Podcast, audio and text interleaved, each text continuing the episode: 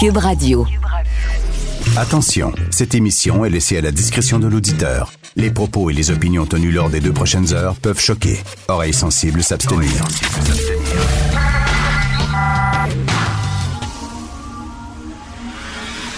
Martino. Richard Martineau. Politiquement incorrect.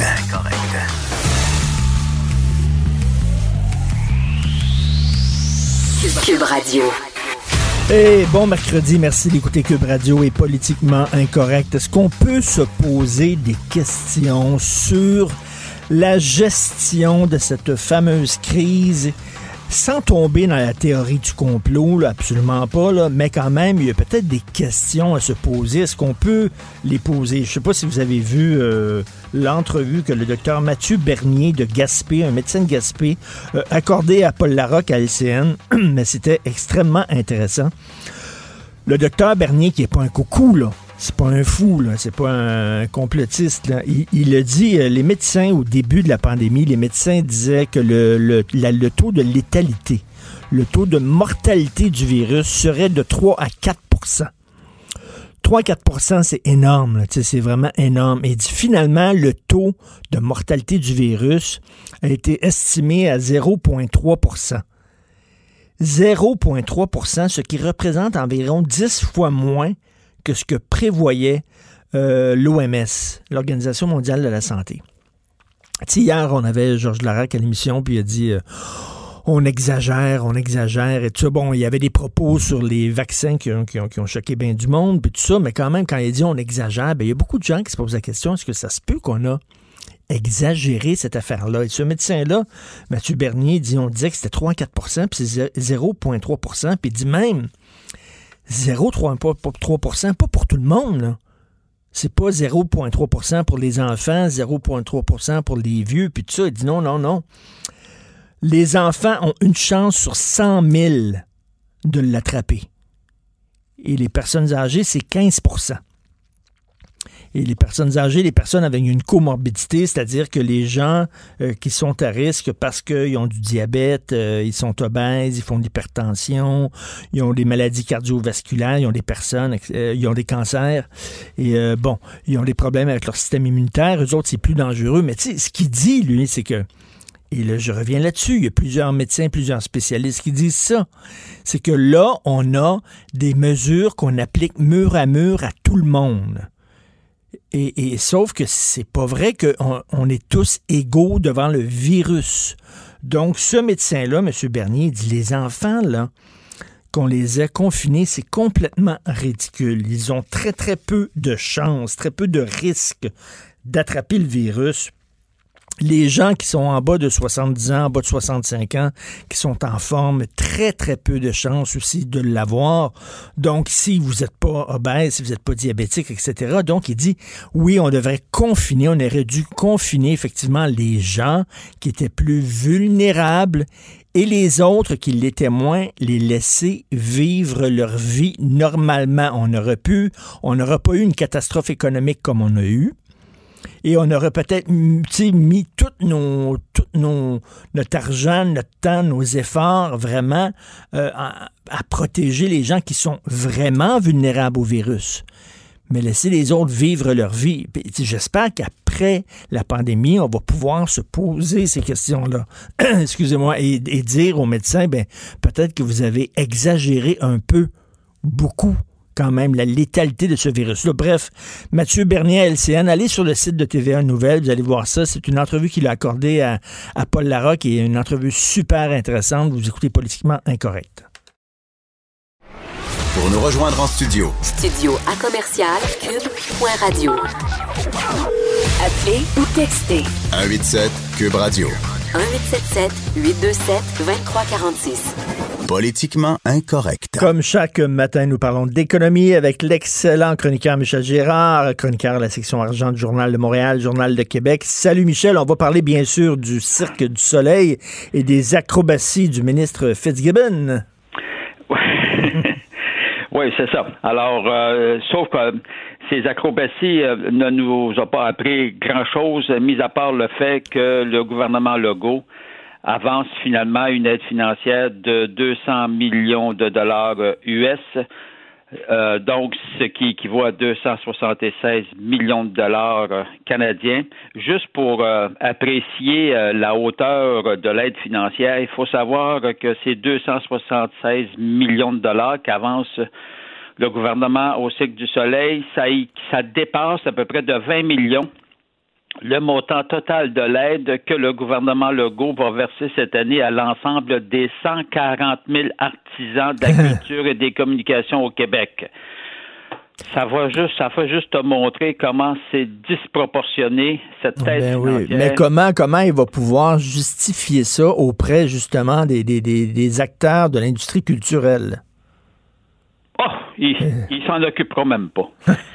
Non, non, non, non, non. Ça, regarde, tu, le vois là, euh, on a de la misère à, faire avancer 10 euh, piastres euh, aux gens de la culture là, dans le cadre du, du, redémarrage, ben de la relance, là, évidemment, de cette industrie-là qui est lourdement touchée. Là. Euh, à tout point de vue, euh, que ce soit au niveau du théâtre, que ce soit au niveau des, de, la chanson, euh, de, la musique, du cinéma, de la télévision, en tout cas, bref.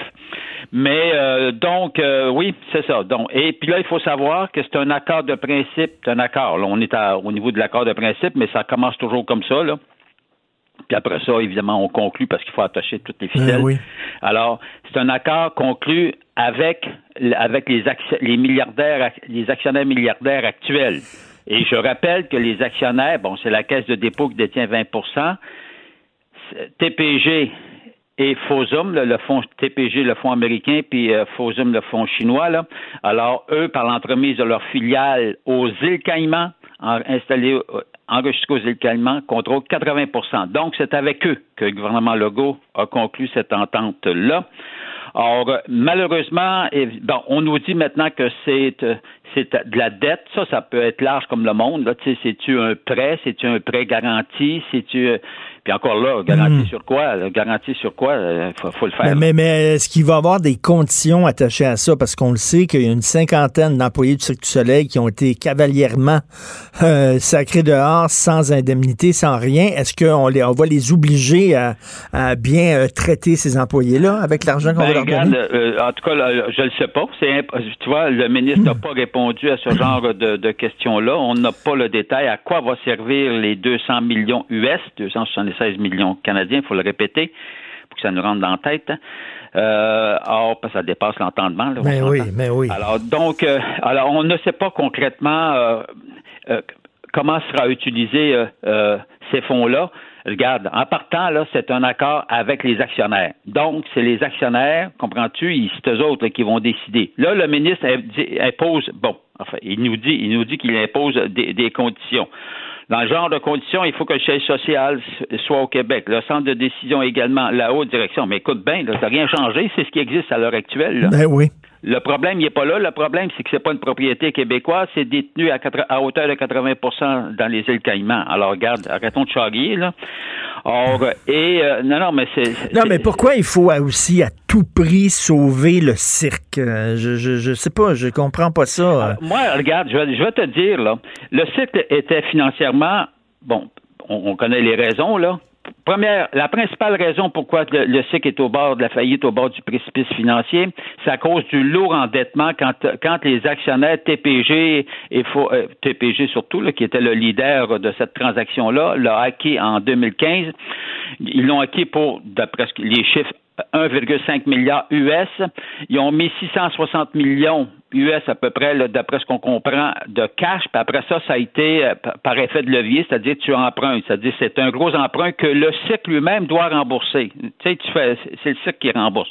Donc, alors, et c'est cette dette-là qui aujourd'hui atteint les 1 milliard de dollars US, euh, qui cause de gros problèmes. Qui cause de gros problèmes parce que mmh. le cycle n'est pas capable de rencontrer les frais d'intérêt, puis euh, la remise de capital, etc. Or, donc, les problèmes financiers majeurs du cycle sont, sont, sont reliés à cela. mauvaise gestion et en plus aussi... Euh, les spectacles qui ont été annulés, c'est sûr que ça aide pas au niveau des rentrées d'argent. Oui, puis ils se sont pas réinventés aussi. Il y a des shows qui ont été des flops à l'étranger aussi parce que, bon, il n'y a pas l'effet de nouveauté comme il y a eu au début du cirque. Il y a, plein de ben problèmes aussi. Là, soudainement, il faut sauver le cirque. Euh, je comprends pas. Ce que fait, euh, ils étaient au bord, évidemment, du, précipice. Alors, donc, ça, prend une restructuration financière. Ce que, j'ai de la difficulté à saisir, c'est pourquoi Québec s'est empressé à accorder cette aide-là pour leur éviter Comprends-tu de la j'ai de la misère de faire le lien avec la restructuration parce que quand il y a une restructuration, tu te places sous la protection de la loi des faillites. Ben regarde, euh, alors là, autrement dit, mettons que ta dette, je lance un chiffre, ta, dette, ben, on le dit, on, sait que c'est un milliard. Bon, peut-être qu'elle aurait pu être achetée pour je sais pas moi 250 millions. Je lance des chiffres en l'air là, ou 500 millions. Ce qui veut dire que tu viendrais une maudite grosse partie de, de, ton endettement et peut-être que ça serait de nouveaux des nouveaux actionnaires euh, qui qui en prendraient pas tu sais, le cycle, là, pas parce que ça serait mis sous la protection de la loi des faillites, euh, que, que, le cycle va mourir pour autant. Là. Non, tu te restructures. Je rappellerai que Air Canada a déjà vécu une situation semblable. Il était parti passe-moi l'expression, à neuf, mmh. euh, et puis avec euh, avec une nouvelle situation financière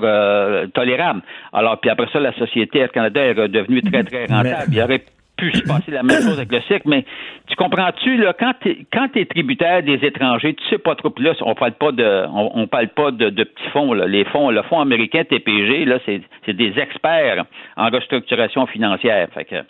Mais, mais, mais tu sais, si j'étais, mettons, là, euh, à Cavalia ou le Cirque Éloise. Tu sais, c'est un peu les compétiteurs du Cirque du Soleil parce que les gens, là, tu sais, quand c'est le temps de sortir, c'est le temps d'acheter un billet, ils vont dire, bon, vas-tu voir Éloise ou le Cirque ou Cavalia? Bon, c'est rare qu'ils vont voir toutes les shows. Euh, donc, tu dis, attends pourquoi ils ont donné des millions à eux autres qui ont mal géré leur affaire, puis nous autres, à Cavalia, puis à Éloise, on gère bien nos trucs, puis tout ça, puis on n'est pas récompensé? Tu sais, il y a un moment donné, il y a quelque chose qui tient pas debout. Là. Ouais, ben, ben, en fait, ben, on ne sait pas si ben, on sait pas si Cavalier puis l'autre ont approché le gouvernement. On, ne le sait pas, mais en tout cas, ils font pas de bruit. Ils sont très discrets. Alors, cela, est dit, de toute façon, cela étant dit, euh, moi, ce que je reproche toujours dans ce genre de transaction-là, le ministre il a fait sa conférence, puis c'est vague, mais c'est vraiment vague. Fait que là, il nous dit, ben, oh, ben, celle-là, je la trouve bonne. Il nous dit, oui, mais écoutez, euh, euh, compte tenu du niveau de risque, je comprends, le niveau de risque est très élevé, hein, on s'entend-tu que c'est il l'a pas inventé, celle-là? Ben Alors là, il dit, à cause du nouveau de risque, on va, on va, on va recevoir une bonne rétribution. C'est-à-dire, autrement dit, on va leur charger des gros frais d'intérêt. Hey! Ils sont même pas capables de payer la dette qu'ils ont. Comment ils vont te payer? Même si tu, tu leur disais, tu vas me payer 30 Mais, oui. mais non, mais ils paieront pas. On le sait tout le temps, là. On passe cet argent-là. On le sait qu'il va, il faut qu'il s'engage à payer ses impôts au Québec. Ah oui? Ben oui. Ben, ben grosse surprise, la question. Tu payes les impôts sur des profits? Où est-ce qu'ils sont, les profits? Mais il n'y en a pas. Ben, il n'y en a pas, il n'y aura pas pendant un maudit bon bout Écoute, tu veux nous parler aussi de l'incroyable sens du timing de Guy la Liberté. Ah, ça, c'est fantastique, ça. Par exemple, là, ça, c'est euh, Jean-François Cloutier, notre collègue, là, qui est qui lâche pas le qui lâche pas le morceau. C'est, le cas de le dire. Puis là, ben, il, donne aujourd'hui dans le journal. J'aime ça, moi, quand on donne des dates, comprends-tu, parce que ça nous permet de suivre l'évolution. Bon, parce que là, Guy La Liberté a dit que son histoire, euh, évidemment, la vente de son de ses 10% de part dans le cirque, euh, le processus avec la qu'il a vendu à la caisse, là, on ne sait pas pour combien parce que personne ne veut le dire, ni lui ni la caisse ben évidemment. Donc euh, le processus a été amorcé et c'est la Liberté qui l'a dit, à tout le monde en parle euh, dimanche, a été amorcé l'automne dernier. Bon, mais regarde là, ce que ce, que relate Jean-François Cloutier là, c'est que oui, mais dès dès décembre on savait là que que le coronavirus existait. Ben oui. On, on savait qu'on risquait une pandémie. Comprends-tu? Parce que la, Chine l'avait déclaré. Ça y a pris du temps, mais la Chine l'avait quand même déclaré. Puis après ça, le processus, c'est. Puis là, faut, faut pas que tu oublies qu'en Chine, là, tu as un fonds chinois là, qui est un gros actionnaire à hauteur de 25% C'est pas des caves, là. Hmm. Donc, tu sais, ce que je veux dire, c'est pas une surprise.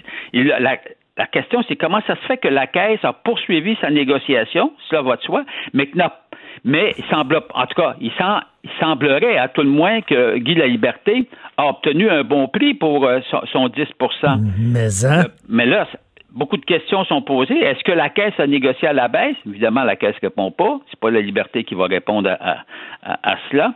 Alors donc, il y a un paquet de circonstances qui fait que la Caisse, euh, puis là, c'est que euh, Cloutier a interviewé Robert Pouliot, qui est un expert en, gouvernance, puis qui dit que ça n'a pas de bon sens, cette transaction-là, que la Caisse ait décidé comme ça de racheter ses parts. Autrement dit, bravo à Guy la Liberté comme timing. Écoute, là, il était... là, entre, entre Là, lorsqu'il a vendu le 17 février, puis aujourd'hui, la valeur, on s'entend-tu que c'est pas la même, là? Et là, il va ramasser ça si c'est lui qui l'achète, parce qu'il y a d'autres groupes qui sont intéressés. mais là, tu sais, évidemment, ça vaut, ça vaut pas ce que ça valait le cirque. Fait que là, il va ramasser ça. Là, avec l'aide que le gouvernement vient d'accorder, euh, je vais dire qu'en affaire, euh, je n'ai pas, l'impression que ça va être demain matin que ça va se passer, qu'on va avoir de nouveaux investisseurs.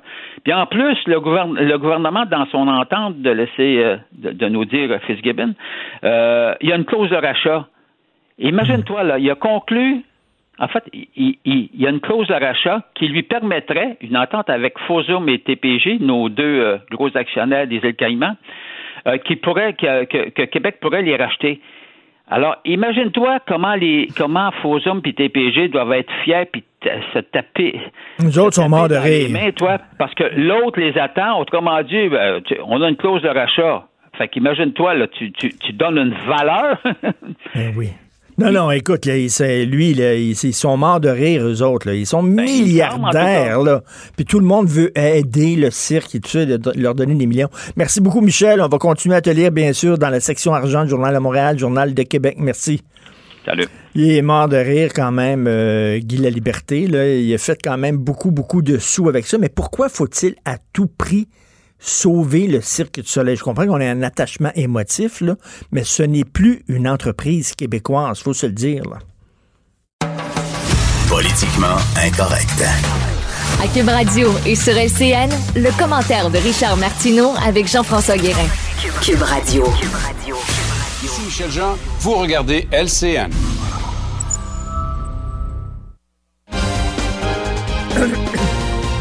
Salut Richard. Salut Jean-François. C'est juste qu'on, c'est drôle qu'on vienne juste de voir Michel Jean, son reportage excellent hier d'ailleurs, euh, qui nous montrait c'est cet entrepreneur qui, au mois d'avril, a dit au gouvernement Hey, je suis là, là, euh, il s'en vient des canicules cet été, je vous l'apprends. J'ai des climatiseurs prêts à installer dans les CHSLD.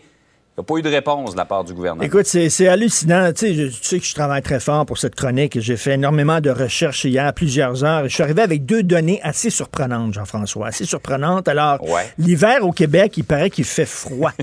fait froid, puis il y a même des tempêtes de neige, ça a l'air, évidemment. Et l'été, j'ai appris ça hier en regardant ça, l'été, ça a l'air qu'il y a des canicules, puis il fait chaud l'été. Non, mais je ne comprends pas. Écoute, Jean-François, en 2018, ça fait deux ans, là. Ça fait mm. seulement deux ans. En 2018, il y a eu près de 100 morts au Québec à cause de, de, canicules. Là. Écoute, euh, euh, on a ça depuis des années. Chaque année, il y a énormément euh, de... de on le sait, il fait super chaud. Au Québec, c'est l'endroit où il y a le plus grand écart de température entre l'hiver qui fait très froid et l'été qui fait très chaud. Comment ça se fait que là, on est en état d'urgence et qu'on court à droite et à gauche pour acheter des climatiseurs? Mhm. Comment ça se fait que ça a pris un incendie à l'île verte pour qu'on se rende compte que c'est peut-être une bonne idée d'installer des gicleurs dans les résidences pour personnes aînées. D'ailleurs, mhm. j'aimerais ça qu'on fasse actuellement la recherche. Combien de résidences des personnes âgées ont vraiment des gicleurs et ont installé des gicleurs? On arrive toujours, là, c'est quand on tape le mur et quand on frappe le mur qu'on allume. Écoute, j'en, j'en reviens pas. j'écoutais un médecin euh, de l'hôpital Maisonneuve-Rosemont à Montréal qui disait qu'il y a seulement l'unité des soins intensif qui est climatisé dans l'hôpital. Tout le reste, il n'y a, pas, a pas de climatisation à l'hôpital. C'est vétuste. Comment ça Et semble-t-il, Richard, qu'on avait un plan au gouvernement pour en installer, mais au mois de juin seulement. On s'est fait prendre de court. Ben voyons donc. avec les changements climatiques, on le sait maintenant que euh, l'été est complètement euh, chamboulé, puis qu'on arrive avec de grosses chaleurs au mois de mai. Il n'y a personne qui est étonné de ça. Puis comment ça se fait au mois de juin? Ça, c'est les installer quand on arrive dedans. on aurait pu installer mm. ça il y a quelques mois. Je ne comprends pas, mais c'est toujours comme ça. On, on on ne prévoit pas. Regarde, ça fait des années que les démographes disent tous les boomers vont s'en aller à retraite en même temps. On ne fait pas d'enfants. On va se retrouver avec de la pénurie de main-d'œuvre, un grave problème de pénurie de main-d'œuvre. faut voir ça venir de loin. faut avoir des immigrants, etc.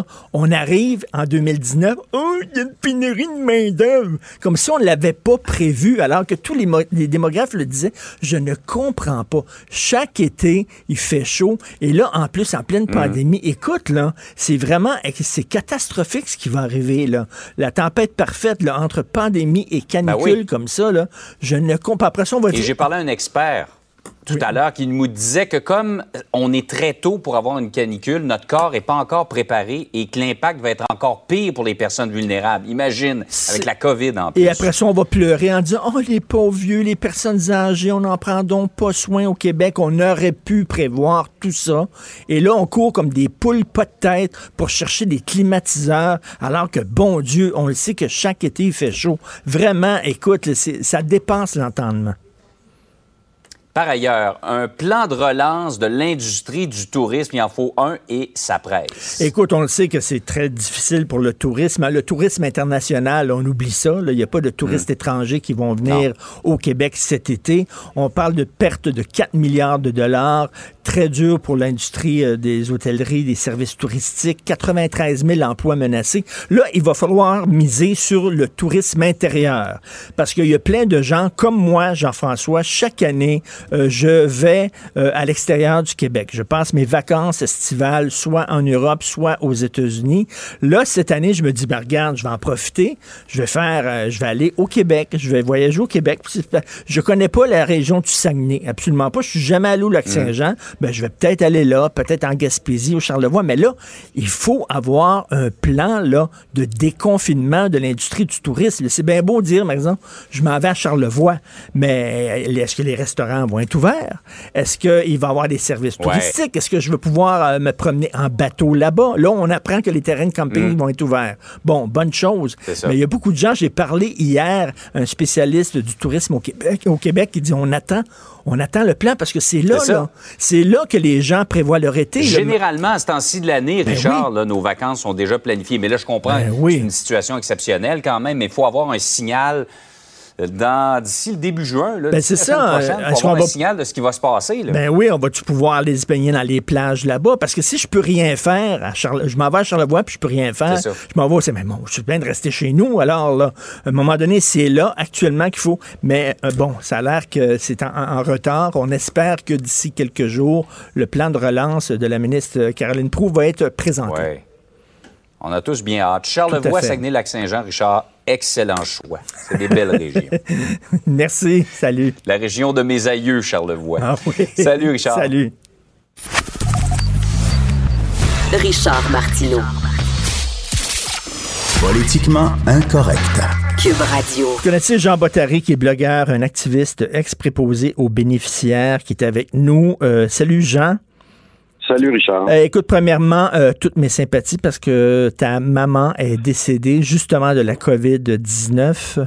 Euh, est-ce que tu as pu la voir avant qu'elle parte ou c'était comment? je te remercie de, pour tes sympathies. Oui, je l'ai vue le jour même, vers 14h30 l'après-midi. Et ensuite, le soir, on m'a appelé pour me dire qu'elle était décédée à 22h30. OK, ben. J'ai pu la voir tu pu la voir. Euh, est-ce que c'était très souffrant, ce qu'elle avait? Euh, c'était ben, c'était la COVID, évidemment, mais euh, je te dirais qu'elle a souffert environ sept jours, parce qu'elle a été diagnostiquée 21 jours auparavant, donc ça allait mieux. Elle avait plus de symptômes, elle avait plus de fièvre, plus rien, puis tout à coup, elle s'est mise à décliner. Hmm. Puis je te dirais que ça a duré sept jours, elle était très souffrante. Elle avait de la morphine et tout. Des soins palliatifs, ni plus ni moins. Ouais. Ben écoute. tu voyais, on voyait dans son visage qu'il était crispé puis elle souffrait, là. Ça, c'est sûr et certain. Ben, écoute, toutes mes sympathies. Euh, Jean, je vais essayer de ne pas sacrer parce qu'on est à, l'antenne. Oui. Mais Jean. Écoute, j'en reviens pas, tabarnouche, qu'on allume en disant là, on a besoin de climatiseurs. Calvaire! Dire, là, il était prêt, là, on, était prêt à les installer en juin. En juin, c'est trop tard, en juin, t'es es, collé sur, sur, sur les canicules. Comment ça se fait qu'on prévoit? Je reviens là-dessus. Comment ça se fait que ça a pris un incendie à l'île verte avec mm. plein de victimes pour qu'on dise, hey, c'est peut-être une bonne idée d'installer des gicleurs dans les résidences personnes âgées? Calvaire. c'est ça, on dirait que, je sais pas, il n'y a aucune planification, il n'y a aucune ah, peut-être, oui, il va faire chaud, mais bon, on va les regrouper dans le salon, puis c'est tout. Mais on ne peut pas les regrouper maintenant. Il y a une pandémie, Christophe. Je ne sais pas moi non plus. non, mais, non, mais tu sais, c'était, c'était, c'était au mois de février qu'il fallait acheter des climatiseurs, Christy. Et voilà. Parce qu'on sait, à chaque année, c'est la même chose. C'est de pire en pire. On dirait peut-être que c'est les changements climatiques. J'ai aucune idée, mais je ne veux pas m'embarquer là-dedans. Mais on dirait que c'est de pire en pire, les canicules. Euh, ça dure euh, souvent plus que trois jours aussi. Tu vois, la résidence où je suis, là, on vient de passer les déjeuners. Et mm. puis, euh, dans certaines chambres, il fait 34 degrés. Euh, 34 degrés, là. Oui. Ici, ils ont la chance d'avoir des, des, climatiseurs personnels pour la plupart que le, le, le monsieur de l'entretien est en train d'installer. Dieu merci. Mais c'est pas le cas dans nos CHSLD dans la plupart des CHSLD, ils sont pas climatisés. Mais comment ça, se fait qu'on n'a pas? Mais comment ça se fait qu'on a là ça a l'air c'est l'état d'urgence, ils courent comme des poules pas de tête pour chercher des climatiseurs.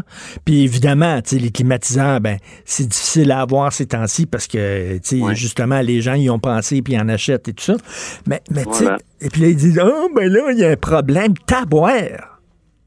Il y a certains CHSLD où on les installe et on leur facture 250 dollars par année. Euh, tu sais, il y a de l'abus partout. Où il peut y avoir de l'abus, il y en a, ça c'est officiel.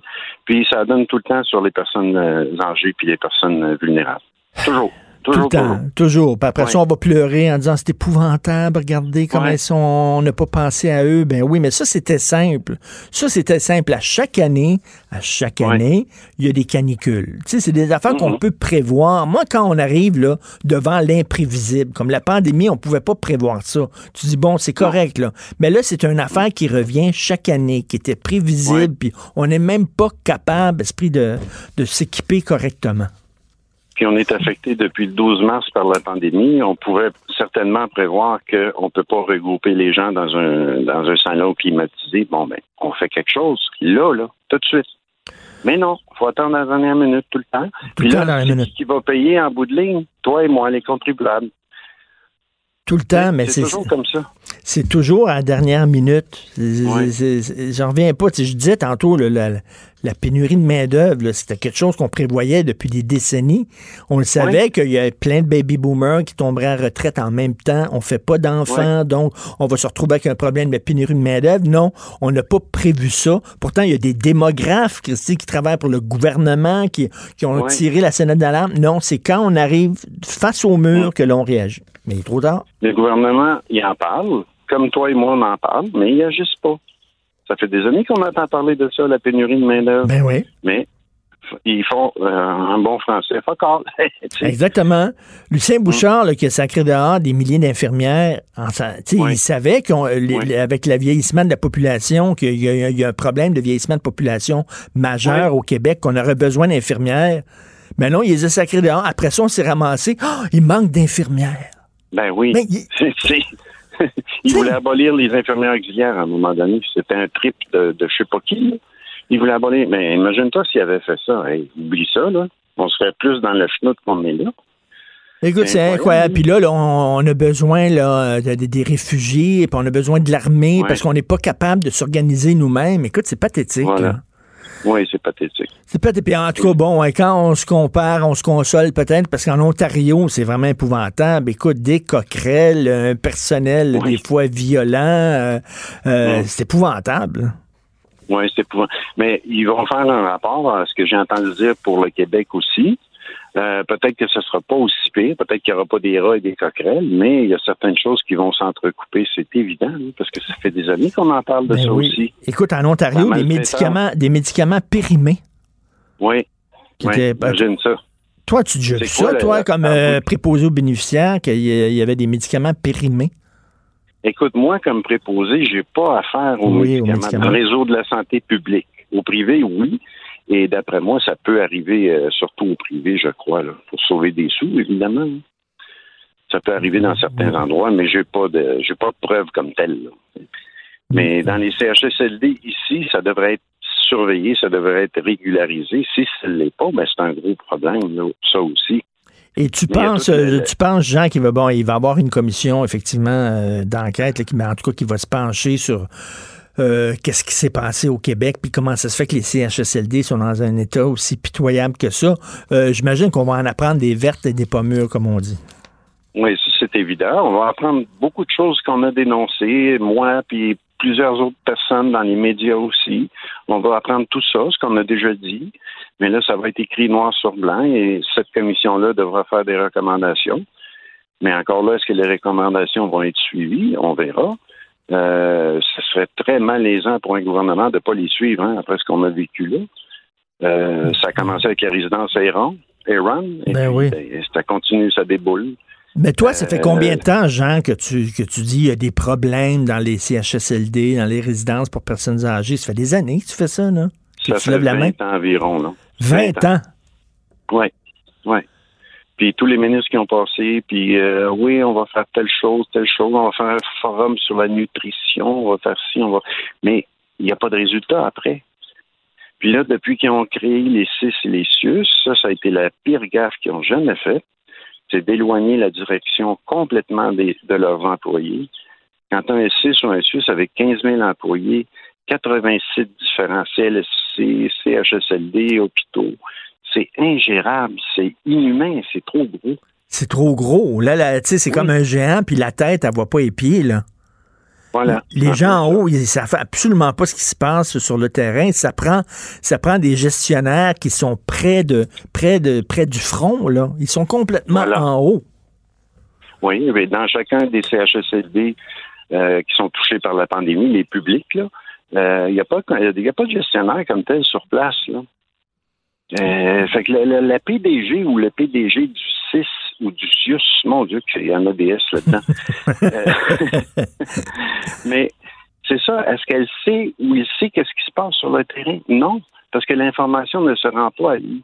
Si moi je suis un cadre dans un dans un établissement, si je veux sauver ma job, il euh, faut que je prouve que je la fais bien, ma job. Fait que s'il y a quelque chose qui fait en sorte que ma job serait pas bien faite, est-ce que je veux que ça se rende jusqu'au PDG, moi? Ben non.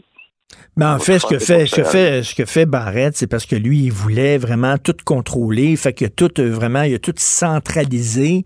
Puis il s'est donné un rôle omnipotent en disant c'est moi qui vais être en haut. Sauf que quand, justement, là, euh, parce que des fois, on chiale qu'il y a trop, il y a trop de gestionnaires, il y a trop, il y a trop de chefs passés d'Indiens, puis tout ça. C'est bon. C'est vrai qu'il y avait beaucoup de gestionnaires, mais en même temps, ça en prend des, des, des gestionnaires euh, de proximité, là. Mais oui, certain. Parce que sur le terrain, à qui je vais m'adresser, moi, sur, dans un CHSLD? L'info ne se rend pas toujours à la bonne place, comme je disais. On a la preuve avec les conférences de presse du premier ministre. Il y a de l'info qui ne se rend pas jusqu'à lui ou jusqu'à Mme McCann non plus. Mais ça, ça a pris une pandémie, puis à la limite, c'est le bon côté de la pandémie s'il faut en trouver un. Là, ça a pris une crise grave pour ce qu'on pour qu'on allume. Et c'est ça qui, ça c'est typiquement québécois. On allume quand on est dans la marge. Je suis désolé, mais c'est les mêmes choses avec les, les grosses tempêtes de neige l'hiver. Ça a pris un moment donné, il y a eu le problème sur l'autoroute 13, là. Puis euh, bon, là, ça a été le cafouillage total pour qu'on allume en disant, hey, c'est vrai qu'il y a des grosses tempêtes de neige l'hiver, peut-être qu'il va falloir améliorer notre système de déneigement. Christy? Puis tu vois. Puis tu vois, en Ontario, euh, l'armée a émis un rapport et le premier ministre, je le crois sincère, était vraiment scandalisé d'apprendre tout ça. Mais pourquoi est-ce qu'il ne le savait pas? Déjà, il y a des inspections, je présume, en Ontario aussi, de ces endroits-là. Mais est-ce que les est-ce que les inspecteurs rapportent les vraies affaires? Moi, je ne crois pas. Moi, je vais rentrer dans un CHSLD demain matin, puis c'est certain que je n'aurai pas le même rapport que l'inspecteur du gouvernement. Non, non, parce que autres, on l'a vu, là, il, y a, eu un truc du bureau d'enquête, là, puis, euh, tu sais, il, il, dort, la, comme on dorait la pilule, là. Tu sais, comme il, il, cache un peu les gros problèmes, puis tu sens, ah, non, non, c'est correct, là, tout, est, tout est beau. Bon, il y a des petits problèmes à gauche, à droite, mais tu sais, c'est certains qui font pas, ils ont pas fait, euh, euh, ils ont pas pris une image juste du système. En tout cas, écoute, Jean, c'est vraiment, c'est déprimant, surtout pour l'affaire de la canicule, là. On allume alors qu'on le sait qu'il fait chaud chaque année. Euh, merci beaucoup, Jean Bottary, pas encore euh, mes sympathies. Merci beaucoup, Richard. Salut, Jean. Politiquement incorrect. Joignez-vous à la discussion. Appelez ou textez. 187 Cube Radio. 1877 827 2346. Comme tous les mercredis, nous parlons avec l'analyste politique Emmanuel Latraverse. Emmanuel, salut. Bonjour. Écoute, j'ai toute une nouvelle pour toi. J'ai tout un scoop. Ça a l'air que l'été, au Québec, il y a des canicules. Oui.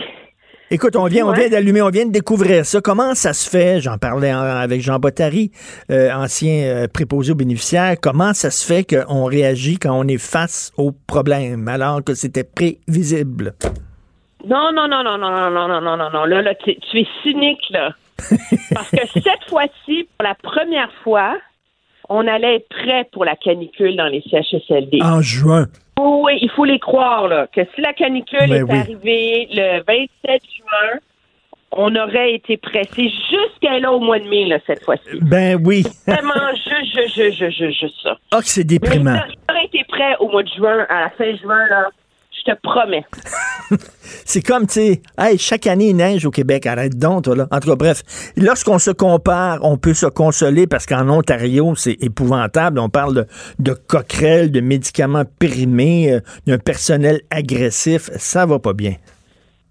Non, le rapport qui a été euh, rendu public et qui a été euh, rédigé par les équipes médicales qui ont été déployées dans les CHSLD, c'est absolument ahurissant. Les coquerelles, c'est même pas le pire. Je veux ah dire, des piles de plateaux de nourriture avariée dans la chambre d'un patient, des patients qui dorment directement sur leur matelas. Tu sais qu'en plus, c'est des matelas comme plastique là, dans ces places-là. Euh, sans drap, euh, un cathéter qui tombe par terre et qu'on ne stérilise pas avant de le poser. Ben voyons donc. Absolument. Une hanche fracturée laissée non soignée des ulcères de plaie de lit qui dégénèrent, dont les pansements ne sont pas changés pendant deux semaines. Ben, voyons donc. Euh, un aîné qu'on laisse s'endormir avec la nourriture dans sa bouche, du gavage au point que certains euh, s'étouffent. Même chose pour boire. Euh, des erreurs dans le dosage de narcotiques et de médicaments. c'est une liste sans fin. Mais c'est l'horreur et, euh, une complète euh, ignorance et négligence envers les protocoles de lutte contre les infections. Donc, euh, des, des préposés qui vont de chambre en chambre sans changer leur équipement de protection. Des, des préposés qui vont au poste avec, en sortant d'une chambre COVID, qui vont au poste des infirmières sans avoir retiré l'équipement de protection. Des patients positifs dans la même chambre que des patients négatifs. Il y a une des résidences où on jugeait que en termes de, salubrité, il y avait 100% de contamination parce que le matériel n'était pas désinfecté et nettoyé. Alors, c'est comme euh, c'est un bris de système là, on s'entend là, on, on atteint un autre niveau. Là, on va recevoir aujourd'hui, va être rendu public celui que les forces armées canadiennes ont fait sur les résidences où ils sont venus aider au Québec. Il y en a 23 hein, où ils ont prêté main forte. Et dans l'entourage, M. Legault, on dit que c'est plutôt positif.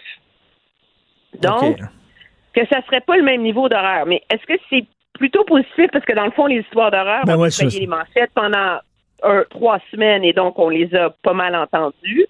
Euh, en tout cas, ça va être rendu public. Il ne faut pas non plus se féliciter que c'est pire ailleurs. Là, à un moment donné. Et de, que c'est pire ailleurs, puis de deux, le taux de mortalité dans les CHSLD et le taux de contagion est tel que la protectrice du citoyen a quand même décidé de faire d'ouvrir une enquête. Là. Écoute, Doug Ford avait l'air vraiment troublé, hein? Ah oui, mais c'est c'est c'est euh, c'est troublant lire ça. Moi, tu sais, comme comme journaliste, j'ai lu tous les articles de journaux sur toutes les résidences puis tout ce qui s'était passé au Québec. Mais quand tu lis ça dans un rapport, tu écrit par écrit par les forces militaires là, alors tu sais, il n'y a, y a pas de fleurs, il y a pas de. C'est juste une liste d'enjeux qui sont pas respectés, écrits comme en genre Times New Roman 6, là. C'est des pages entières, entières, et tu te dis derrière chacune de ces lacunes-là, il y a une personne âgée, vulnérable, isolée, coupée de sa famille, qui peut pas avoir de l'aide. Mais comme tu as dit, c'est un bris de système. Euh... Oui, absolument. Puis, ceci étant dit, on va pas se réjouir que c'est pire en Ontario. Là. Il y en a eu un système au Québec, puis il faut trouver c'est où. Moi, je pense que l'enquête de la protectrice du citoyen est essentielle parce que M. Legault pointe la pénurie de main-d'œuvre et le problème de, personnel. Je suis, je pense que tout le monde est d'accord là-dessus, les immeubles vétustes, etc. Mais c'est plus grave que ça, là. Ça peut pas juste être ça. Parce qu'il y a quand même de l'équipement qui n'était pas disponible. Il y a quand même des consignes qui ne sont pas rendues. Il y a quand même le fait que les CFSLD n'étaient pas prêts. Est-ce que leur plan de pandémie était mis à jour? Il y a plein de questions qu'on n'a pas. Puis, c'est intéressant, le, le Globe and Mail a fait comme une grosse enquête sur une résidence en Ontario qui est même pas une des cinq où les forces armées sont allées là. Et ils ont remonté la chaîne du premier cas, puis avec les rapports d'enquête, les courriels, les, euh, les, les consignes, la correspondance avec le ministère, tout là, ils ont vraiment et ils ont remonté tous les moments où le système n'a pas fonctionné. Et finalement, c'est pas juste la pénurie de main-d'œuvre, c'est pas juste les hmm. bas salaires. Là. C'est la santé publique qui a changé d'idée, c'est euh, une enquête erronée en termes de la source du premier cas, c'est de l'équipement qui n'est pas disponible. C'est une foule, c'est comme une, euh, une tempête un alignement des planètes qui fait que ça a dégénéré à ce point-là. Et c'est la raison pour laquelle moi je pense que c'est important d'avoir des enquêtes indépendantes. Le but, c'est pas de, de donner euh, des munitions au Parti libéral puis au PQ pour euh, hmm. faire la peau euh, de la CAQ en période des questions puis faire du capital politique. C'est pas pour qu'on ait un, un, moment de déchaînement collectif. Là. Le but, c'est si le gouvernement veut vraiment résoudre le problème, ben, il faut qu'il comprenne exactement les moments où ça peut fonctionner. Et ça, il n'y a qu'une enquête indépendante qui peut y arriver. Mais c'est, tu te demandes comment ça se fait qu'en Ontario, ils sont descendus si bas. Puis ici aussi, tu sais, euh, je, je, parlais, là, Jean Bottary, là, qui on connaît bien, ex-préposé aux bénéficiaires militants. Il dit, ça fait 20 ans que je le dis que ça ne marche pas dans les CHSLD, qu'il y a des problèmes graves. Il dit, ça fait 20 ans que je répète ça. Enfin, on ben, nous écoute ces temps-ci. Mais moi, je suis, tu sais, je veux j'ai pas une grande expérience des, des, des CHSLD. La seule que j'ai, c'est quand ma mère était en CHSLD il y a 10 ans. Okay. La réalité, c'est qu'il fallait se battre pour qu'on lui brosse les dents, là. La réalité, c'est qu'on l'habillait pas parce que c'était trop compliqué. La réalité, c'est qu'il y a 10 ans, on, je veux dire, euh, on la nourrissait pas bien parce que ça prenait trop de temps. Euh, je veux dire, ces, ces problèmes-là, euh, nous, on était, on était capable d'embaucher des gens au privé pour améliorer la qualité de ces soins, mais ces problèmes-là, ils sont pas nouveaux, là. Mm. Mais qu'est-ce qui fait qu'en temps de pandémie, t'atteins un, un moment où, où t'es même pas capable d'être prêt, puis que tu, tu tout s'effondre, euh, c'est quand même assez grave. Là. Et je pense que, étant dit, tous les pays occidentaux tout se pose la même question. Euh, en France, on les appelle des EHPAD, les CHSLD. Il y a le même débat euh, sur le taux de mortalité en Grande-Bretagne aussi. Euh, donc, la réalité, c'est qu'on s'est contenté pendant très longtemps de de la médiocrité des soins parce qu'il n'y avait pas d'alternative et que beaucoup de familles on, ne, on... se plaindre parce que ils, veulent pas que les soins soient moins bons, ils veulent pas briser le lien de communication avec la direction du CHSLD, euh, etc. Donc, on se, contente de peu. On s'est contenté de peu pendant longtemps. Écoute, ça, c'est décourageant. Autre chose qui est vraiment décourageante, c'est cette, euh, cette flambée de théorie du complot là, et de désinformation. C'est vraiment déprimant, ça. Oui, non, c'est un sondage euh, léger qui a été rendu public hier et c'est absolument absolument euh, foudroyant. Là. Il y a 50% des gens qui croient que le gouvernement ne dit pas toute la vérité sur la COVID. Ça atteint 60% au Québec. Qui est la plus haute proportion au pays. Et là, quand on rentre dans les théories du complot, j'en donne quelques-unes, que la COVID a été créée en laboratoire, qu'elle a été créée par le gouvernement chinois, qu'il existe un remède, mais qu'on ne le rend pas disponible, qu'il y a un lien entre la COVID et le réseau 5G, que Bill Gates en est responsable, hein, bien sûr. Mais il y a 53% des Canadiens qui croient à au moins une de ces théories-là. Euh, c'est fou. Ça atteint 67 aux États-Unis, sans surprise, parce que le président là-bas les, les, les alimente euh, tant, ben oui. tant, bien faire se peut. Mais quand tu vois ce niveau de méfiance à l'égard des autorités, à l'égard du gouvernement, tu comprends à quel point, par ailleurs, ça devient difficile pour le gouvernement de lutter contre euh, une pandémie comme, la COVID, de convaincre les gens de mettre en œuvre la, distanciation sociale, de, convaincre les gens de changer leurs habitudes, de porter le masque, tout ça, parce que les, la, une grosse partie de la population qui est convaincue qu'on lui ment. Mais il y a des bonnes questions à se poser aussi. Euh, j'en parlais un peu plus tôt, le docteur Mathieu Bernier de, Gaspé, qui a accordé une entrevue à Paul Larocque à LCN, qui a dit au début de la pandémie, tous les médecins disaient le taux de mortalité, c'est 3-4% du virus, et finalement, c'est 0,3 C'est pas. Tu sais, lui, c'est un médecin qui dit ça. Fait que les gens l'écoutent en disant, ben là, on nous a menti. On nous a dit que c'était 3-4% puis c'est finalement 0,3 tu, tu comprends? Les gens disent, ben, il faut être sceptique il faut pas croire nécessairement tout ce que les médecins nous disent, puis après ça, ils tombent dans l'intérêt du complot. Puis... Oui, mais tu peux pas dire il faut être sceptique, pas croire ce que les mhm. médecins nous disent, puis après ça, être indigné contre le gouvernement parce qu'il y a 4000 Québécois qui sont morts. Là. Mhm. Je veux l'un va avec l'autre. La réalité, c'est que oui, ça touche les personnes âgées de façon beaucoup plus aiguë. Puis, on a, on a mis le Québec en confinement parce qu'on a des systèmes de santé un peu bancals puis qu'il fallait générer de la marge de manœuvre. Là pour pouvoir l'affronter. Mais ça illustre l'ampleur des défis aussi qui attend le gouvernement alors qu'il doit trouver une façon de préparer le Québec à une deuxième vague. Mais tu sais, au début d'Internet, on disait, euh, euh, grâce à Internet, les gens vont être plus informés qu'avant.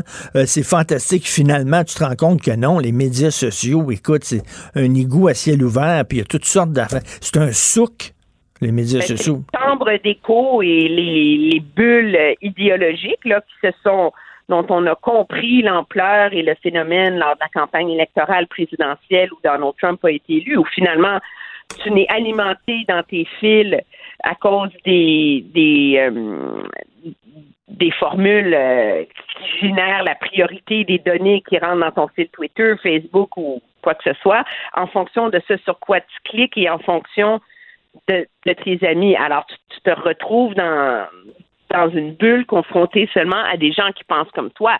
Mais moi, je veux dire, je lisais ta, ta chronique ce matin sur le magasinage. Hmm. Et ça aussi, ça illustre l'ampleur des défis auxquels on est confronté. Là, ça fait trois, ça fait trois mois qu'on vit emprisonné, qu'on tout, qu'on n'en peut plus, qu'on se fait dire de rester à deux mètres les uns des autres. Et le premier réflexe, c'est d'aller faire la file dans des magasins où objectivement tu pourrais tout acheter en ligne. Là. Ben oui c'est moi qu'on aille faire la, la file, mettons, là, devant le petit, le, le petit commerce de quartier qui vend des sandales pour enfants, puis c'est l'été, puis là, tu dis, OK, faut que j'aille acheter ces sandales parce que je peux plus mettre ses bottes d'hiver, je veux bien. Mais aller faire la file devant des grands magasins et des grandes chaînes où tout est disponible en ligne, ça illustre aussi qu'il y a des leçons qui n'ont pas été apprises. Exactement. Puis, euh, je lisais dans le National Post aujourd'hui, en terminant, dans le National Post, il y a une, fille qui écrit une chronique, puis elle dit, tu sais, ce virus-là peut te tuer. Tu sais, c'est quand même, c'est grave, là, puis ça a l'air que le message rentre pas. Qu'est-ce qu'il faut plus que ça, Le virus peut te tuer. Puis les gens, ça a l'air, ça leur passe 25 000 pieds par-dessus la tête. Si, si la peur de la mort, c'est pas suffisant pour te faire changer tes habitudes, qu'est-ce qui va te faire changer tes habitudes? Oui, mais je pense qu'il y a un effet délétère aussi, c'est que le c'est la peur de la mort et la peur d'être euh, sans abri, de plus avoir de bouffe, de plus avoir de job, de plus rien avoir non plus, parce que l'impact sur l'économie est dévastateur. Ça va nous prendre des années de nous en remettre. Et là, c'était c'était absolument louable et la bonne réponse des gouvernements de mettre en place des plans d'aide, etc. Mais l'effet délétère, par ailleurs, c'est que il y a une partie de la population qui se dit bof.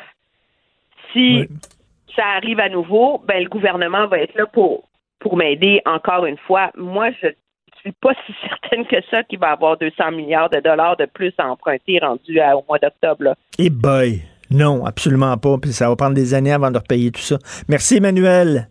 Ça me Merci. fait plaisir. Au revoir. Martineau, franchement, même avec les cheveux gris, il reste un animateur très coloré. Politiquement incorrect. Ça risque d'être la plus grande bataille de notre vie. COVID-19. Le facteur de Santa Cruz, affalé sur son cheval, ressembla a una méduse sous le soleil tropical. Ben, justement, on a une température provençale aujourd'hui. Oui, ça va bien? Salut Richard. Bonjour, Monsieur le facteur Vincent Dessureau. Alors, euh, deuxième journée de canicule au Québec, il va faire chaud. Oui, là, c'est vraiment Wow. euh, c'est le, le plus chaud qu'on aura euh, pour les, euh, les prochains jours aujourd'hui. Euh, bon, il y en a qui sont contents, mais euh, évidemment, on pense à ceux qui sont dans les CHSLD, les hôpitaux euh, aussi, et euh, il y a beaucoup d'inquiétudes à ce niveau-là. D'ailleurs, pour les, les- les prévisions aujourd'hui, euh, évidemment, dans le Grand Montréal, c'est pas mal là que ce sera le plus chaud, mais également dans les Bois-Francs, euh, Gatineau, là, des humidex entre 37 et 43 même qui peuvent être atteints euh, aujourd'hui. On devrait d'ailleurs battre un record de plus vieux de 40 ans là, pour un 27 mai euh, où le record était de 30,4 en 78.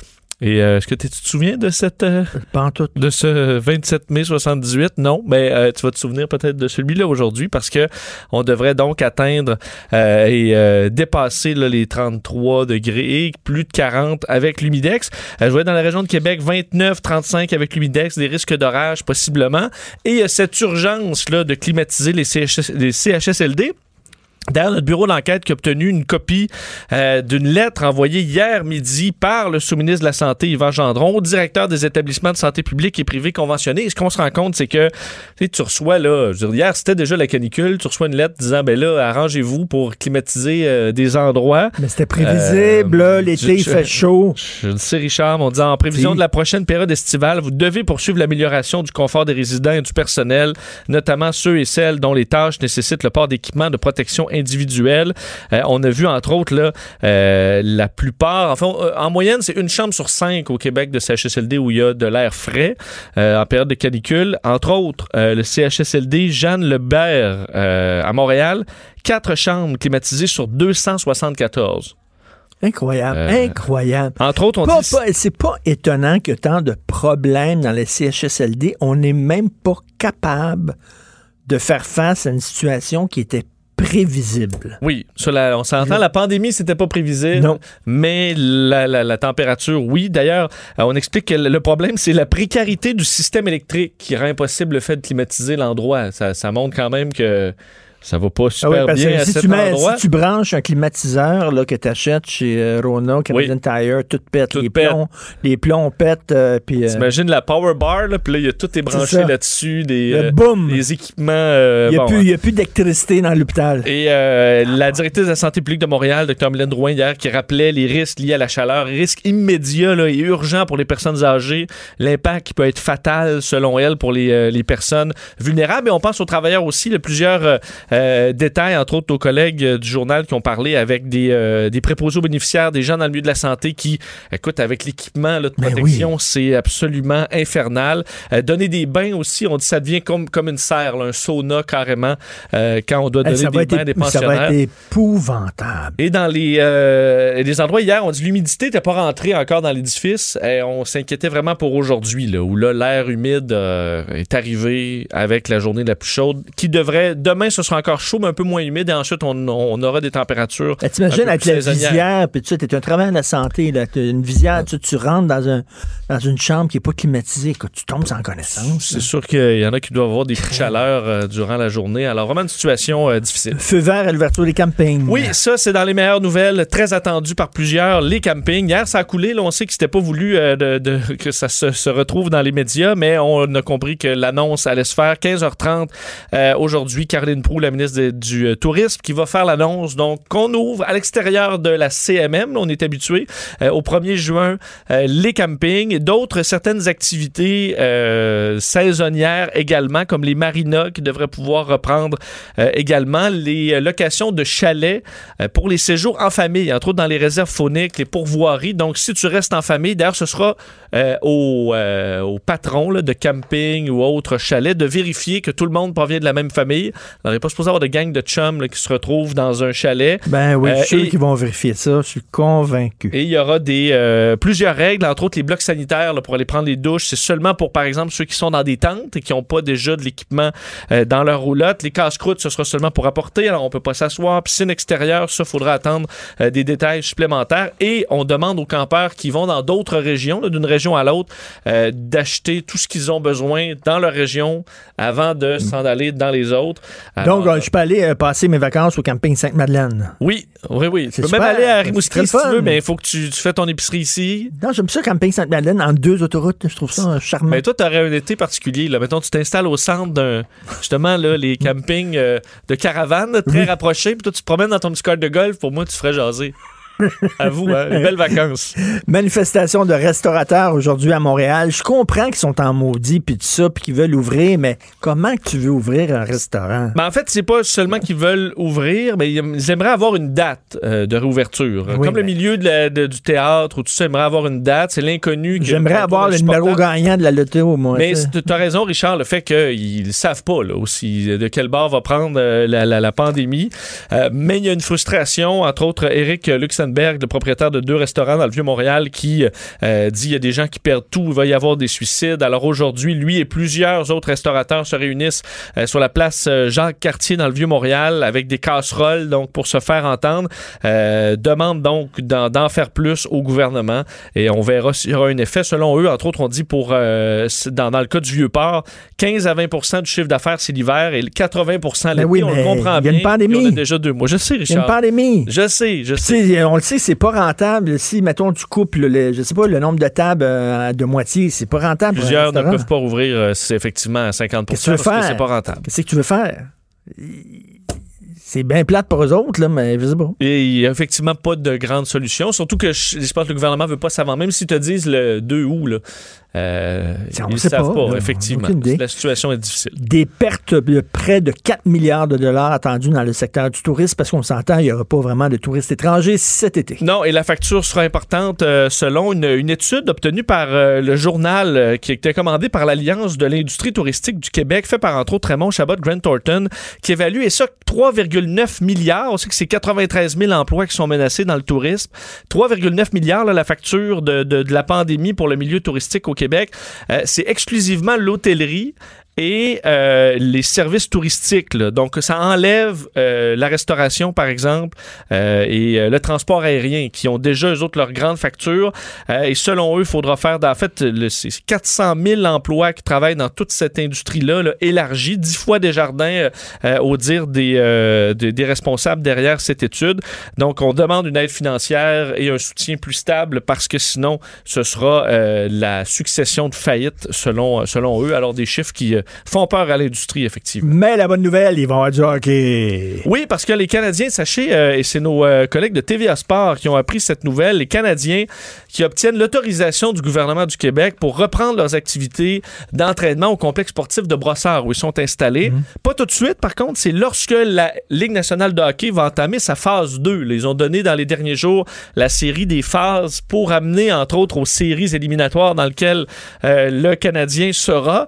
Mais euh, donc, il y a plusieurs règles. Déjà, la participation des joueurs qui se fera volontaire, euh, volontairement, seulement six personnes acceptées en même temps sur la glace. Euh, on ne pourra, bon, entre autres, pas de contact sur la glace, port du masque à l'extérieur de la glace. Alors, plusieurs règles comme ça qui permettront aux joueurs du Canadien de se remettre en là, forme a- avant a- les séries. Il y a un bonhomme qui m'a arrêté dans la rue. J'espère que vous allez écrire là-dessus. Moi, je, je connais rien au sport, mais j'espère que vous allez écrire là-dessus. C'est épouvantable tellement c'est niaiseux sur euh, les, les- les éliminatoires qu'ils vont orga- organiser. là. Ça, ça tient pas de bout. là. Mais niaiseux parce que c'est dangereux ou niaiseux parce que le Canadien ne devrait pas être là? Ben, je pense parce que le Canadien ne devrait pas être là. Ben, nous, on le prend, là. Oui, oui, On va le prendre, bien, là, Richard. mais- On va faire semblant qu'ils ont leur place là et on va s'amuser. Un mois d'août là, euh, avec du hockey, pourquoi pas? Euh, Est-ce que tu avais vu la caricature en disant euh, ça fait très longtemps que les Canadiens de Montréal respectent la consigne de distanciation sociale avec la Coupe Stanley? Se tiennent très, très loin. Oui, mais, mais un des problèmes, c'est, admettons, on gagne la Coupe, Richard, pas de défilé sur Sainte-Catherine. Ah, mais même si on la gagne, là, on est. Non, mais c'est parce que, tu sais. On va la prendre, là. Mais non, mais. On... On va la prendre, Richard. Moi qui risque de travailler cet été, là, où il se passe jamais rien, là, en pleine séries éliminatoires au mois d'août, j'en rêve. J'ai joué au hockey une année quand rêve. j'étais jeune. Ouais? OK, j'étais poche, le poche. Là, À je quelle position? Poche, euh, euh, réchauffeur. euh, je réchauffeur le de banc. banc, oui. Réchauffeur de banc, poche. là, je patinais sa bottine, ça. Puis à la fin, j'ai eu un trophée. Oui, j'ai fait. J'ai- j'ai mon Oui. petit trophée chez nous. Je, je, je méritais. Ah, t'es assez rien, jeune là. pour avoir, être déjà dans l'âge de- des trophées pour tout le monde. Oui. Moi, j'ai fait du patinage de vitesse euh, et euh, j'ai eu un trophée aussi. Je pense que j'ai fini euh, avant-dernier dans tout. J'ai fait ça un été. là. Mais t'avais ton trophée. J'ai mon trophée. Il est quelque part. Là, Tu le mérites-tu? Es-tu fier de ton Ben, trophée? la participation. Ah non, J'avais mis de l'effort. C'est de la pitié. Regarde, ça m'a pas rendu une mauviette pour autant, Richard. le, bilan, le bilan mondial des décès. Oui, 350 000 euh, décès maintenant dans le monde, 5,6 millions de cas dans ce qui se passe à l'international de notable. La Corée du Sud euh, qui voit une augmentation de cas la plus haute en sept semaines. Donc à surveiller, eux qui euh, sont à atteindre les éclosions, euh, mais le font quand même jusqu'à maintenant assez efficacement. Euh, débat en France sur les applications, là, les fameuses applications de traçage. Euh, ils, sont, euh, ils vont... enfin, il y a un débat aujourd'hui. Ils devraient rendre leur décision aujourd'hui au Parlement. Est-ce qu'on utilise ces applications ou pas? À mon avis, c'est impossible. Je sais qu'il y a débat au Canada euh, là-dessus également et au Québec. Je pense qu'avec les complotistes, là, de penser faire Ah oui, ben utiliser des applications aux gens, là, ce serait Ben, ce serait trop. Et euh, à Los Angeles, avertissement des autorités aux super riches de Hollywood Hills, Richard, qui font trop de parties dans leurs immenses villas. ben, Et c'est rendu un problème majeur selon la pas. police euh, qui a fait diffuser une vidéo avertissant qu'il y aura des mesures prises pour contre ces grands rassemblements festifs. Ça, ça, ça, c'est les, les- les- toutes les vedettes qui nous font la leçon tout le temps. Là, Absolument, il y a des vidéos avec. Ah oui, puis eux, ils se sentaient tellement prisonniers Ah oui. De leur grande villa aussi, mais ils font des parties et euh, malheureusement, ce n'est pas, euh, ce n'est pas possible. Donald Trump qui menace de fermer les réseaux sociaux. Oui, croyez-le On ou va non. fermer Twitter. ben oui, parce que euh, Donald Trump n'aime plus Twitter là, depuis hier, parce que entre autres, euh, Twitter a signalé pour la première fois un tweet de Donald Trump comme trompeur. C'est une première, c'est pas son premier tweet trompeur, c'est la première fois qu'il y a une intervention. Tweet euh, euh, où il parlait là, des dangers du vote euh, par la poste et euh, ben ça l'a visiblement mis en puisqu'il a euh, dans les dernières heures sur Twitter euh, dit euh, les républicains ont le sentiment que les plateformes de réseaux sociaux censurent totalement les voix conservatrices. Faut dire qu'ils l'ont pas censuré, ils ont mis un crochet là pour oui. avoir de l'information. Nous allons les réglementer sévèrement ou les fermer pour ne pas permettre qu'une telle chose se produise. Euh, je sais pas si c'est dans l'autorité du président Twitter, de faire juste dire je ferme euh, Facebook et Twitter. Qu'est-ce qu'il va faire de, de, de ces temps libres s'il peut pas tweeter? Ben, c'est un peu ça, tu sais, ceux qui quittent, mettons, Facebook avec fracas, là, en disant je quitte Facebook, puis là, qui l'écrivent, c'est toujours ceux qui reviennent un mois après, Mais oui. puis qui, qui publient euh, plein de fois.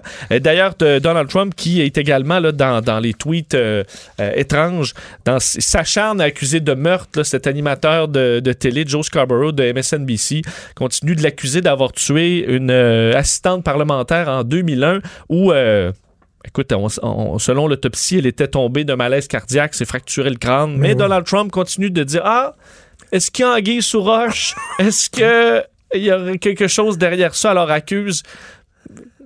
Je veux dire, euh, c'est une situation vraiment particulière. D'ailleurs, le, le veuf. comme euh, Hillary Clinton, le Pizzagate, là, qui fait partie d'un Ouais, ben vaste réseau de pédophiles, Hillary Clinton. Mais ça, même de Justin Trudeau est là-dedans, selon les nouvelles. Ah oui? Euh, ouais, parce que les Canadiens euh, complotistes veulent aussi être du party. Là. Alors là, Justin Trudeau est là-dedans. Écoute, euh, lancement historique de SpaceX. Oui, rapidement. Est-ce que ce sera annulé? Parce que je regardais la météo à Cap Canaveral.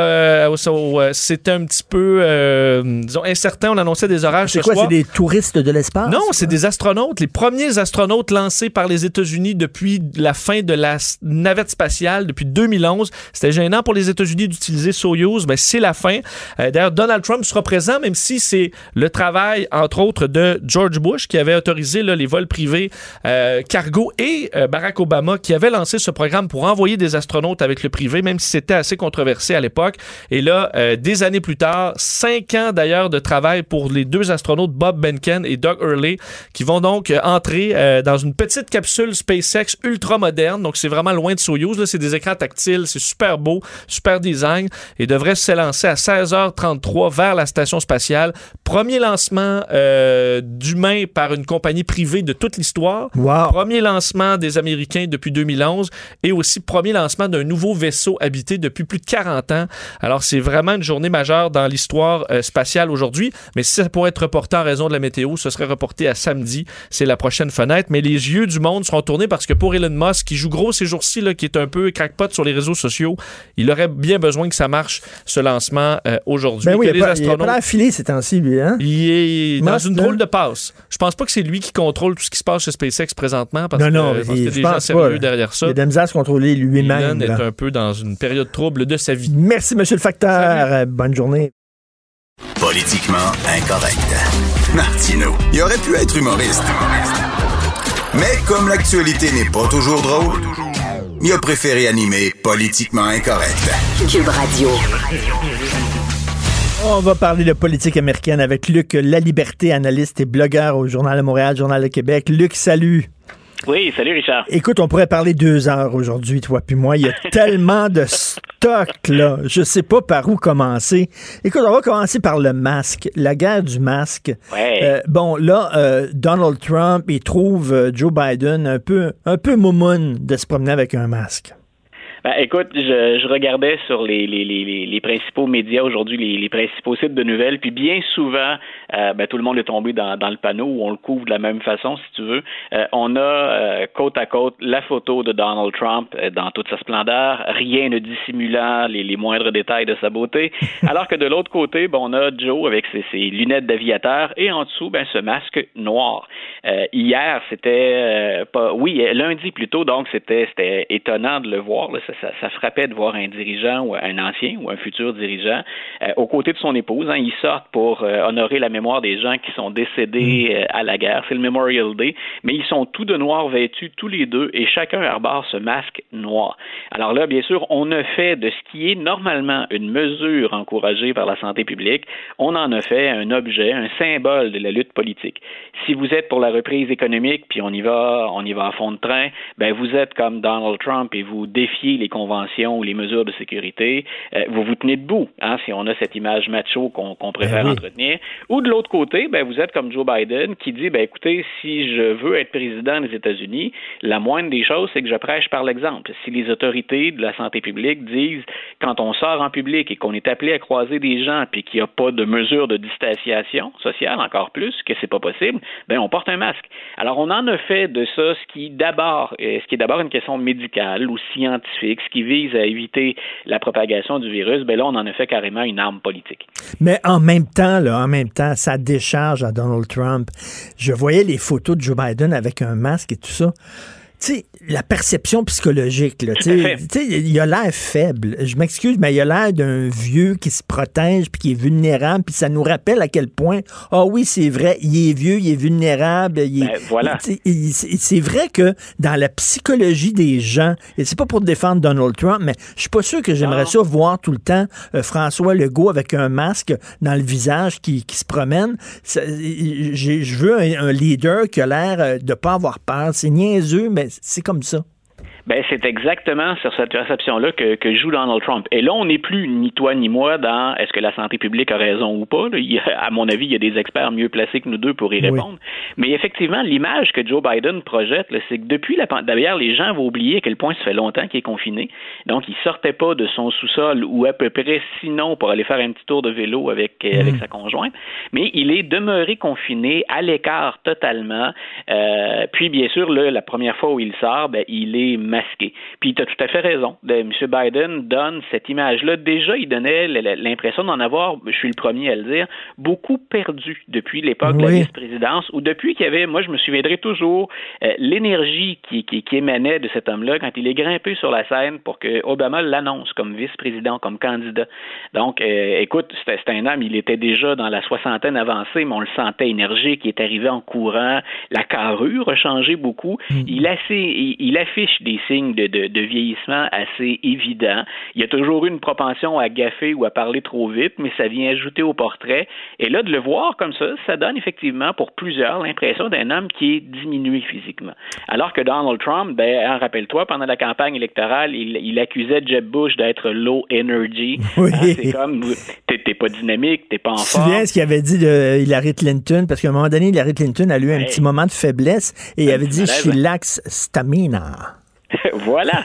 Donc, alors que M. Trump, s'il y a une chose qu'on peut lui reconnaître, on, on, le critique bien souvent, puis on souligne des travers qui sont bien réels, mais il a une énergie folle pour un homme de, de, de cet âge-là, et il n'y a rien qui semble l'affecter. Si on ne parle que d'image, je sais pas comment il est quand il rentre à, à, la résidence de la Maison Blanche le soir, là, à quelle heure il se couche ou est-il énergique ou pas, mais l'image qu'il donne, c'est rien ne va venir à bout de moi. Vous m'aimez, vous m'aimez pas. Dans la tempête, moi je continue. Ben oui, Joe Biden veut montrer qu'il est responsable, donc il voilà. porte un masque. Et oui, je, je comprends fort bien, mais euh, des fois la réaction psychologique des gens n'est pas rationnelle rationnel. Tu sais, c'est que tu vois, en tout cas, il a l'air bien, bien vieux. Puis en même temps, là, ce qu'il dit sur les Noirs, les vrais Noirs ouais. votent démocrate et euh, si tu votes républicain, t'es pas un vrai Noir. On avait fait le coup à l'époque d'Hillary, les vraies femmes votent pour Hillary Clinton.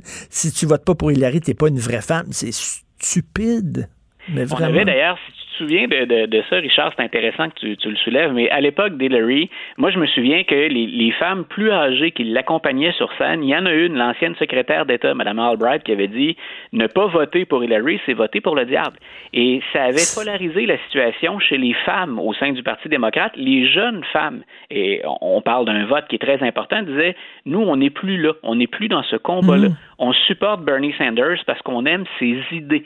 Donc, mmh. on vote d'abord pour les idées avant de voter pour un homme ou pour une femme. Et ça avait fait réaliser à toute une génération, je pense que ben, le combat dans lequel on a cru, puis qu'on a porté, pour lequel on a lutté, puis on a obtenu des gains, soyons honnêtes, euh, c'est peut-être plus le combat de la jeune génération. Ils en sont peut-être effectivement plus là. Ce que Biden a fait la semaine dernière, là, ça nous montre souvent les limites de Biden chaque fois qu'il tente d'improviser ou qu'il veut avoir l'air mmh. cool. Et il est à la fin d'une entrevue. C'est pas une entrevue qui a été particulièrement difficile, mais à la toute fin, l'animateur, dont le, public cible est un public noir, lui-même, l'animateur est noir, euh, il le presse de questions à la toute fin. Puis Biden écoute pas. On l'entend ça dans l'entrevue. Là, il y a son, euh, il y a un de ses bras droits qui, qui, qui est là et qui lui dit, euh, ben c'est tout le temps qu'on avait, on s'en va. Et Biden, plutôt que de respecter, d'être discipliné, veut en rajouter. Puis il répond tout simplement au gars, écoute, si t'as encore des questions, là, si t'es pas convaincu que c'est moi qui, qui est le bon gars, t'es sûrement pas noir. Et, et c'est une phrase malheureuse. C'est d'une profonde maladresse. C'est ce que Jérôme Blanchet-Gravel, l'essayiste québécois, a, a appelé une assignation à résidence identitaire. tu es noir, tu dois voter de telle façon. Voyons donc. J'aime bien, j'aime bien l'expression, c'est recherché. Mais effectivement, c'est qu'on tente parfois, c'est l'impression que ça donne qu'il y a une certaine gauche au, au, sein du Parti des démocrates, des progressistes, qui font la morale à tout le monde. Et, et dans ce cas-ci, c'est un peu ce qu'on donnait l'impression de vouloir faire. Moi, je pense que c'est une des nombreuses manifestations des, des, des, euh, des, des, propos parfois incontrôlés ou spontanés de, de Biden et dont il ne maîtrise pas la, la, portée. Moi, je pense qu'on va s'assurer de le discipliner, M. Biden, d'ici la fin, dans la mesure où on le peut.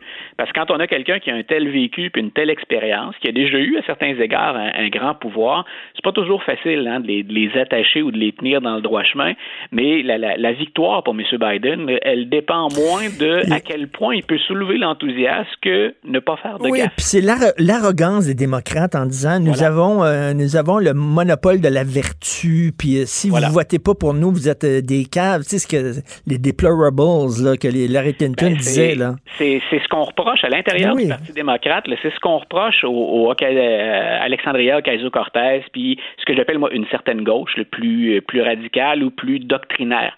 Et, et c'est exactement ça dont s'est fait, le, le, dont il s'est fait le porteur Joe Biden. Et je pense qu'il l'a regretté amèrement parce que c'est un de ceux qui dit non, au contraire, cette gauche-là, là, qui, est, qui est populaire, qui a eu des appuis dans certaines régions, elle doit faire des compromis puis elle doit accepter de jouer en équipe. Alors cette fois-là, en faisant cette déclaration-là, il se trouve à faire le jeu de cette aile plus progressiste, mais en même temps, ce qu'on craint, c'est, le backlash, c'est l'effet de retour hein, ou de rebond que ça peut avoir.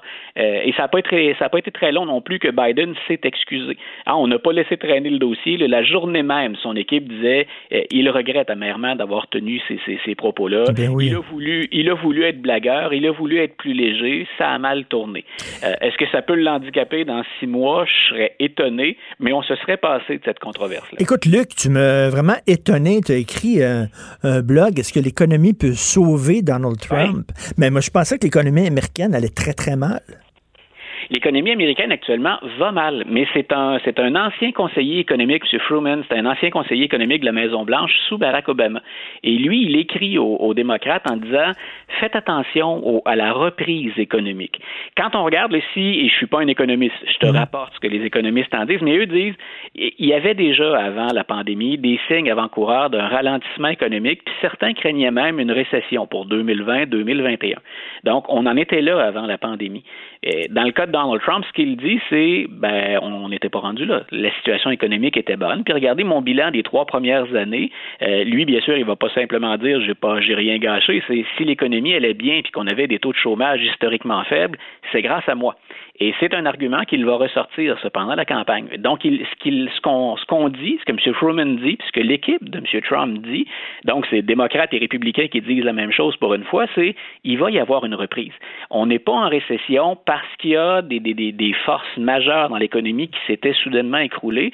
C'est un peu comme si on avait vécu une catastrophe naturelle. Il passe un ouragan, c'est certain qu'économiquement c'est dur, mais on va recommencer à consommer. Mmh. Euh, les gens peuvent avoir des emplois, on va retourner à l'épicerie, on va retourner au boulot. Donc, l'économie va être relancée. Et ce qu'on dit, c'est que la moindre reprise économique ou la hmm. moindre embellie, Donald Trump va s'en servir pour faire campagne en disant, vous voyez, j'étais le maître artisan de ce taux de chômage ben historiquement faible. Faites-moi confiance, je vais vous y ramener. On va retourner là.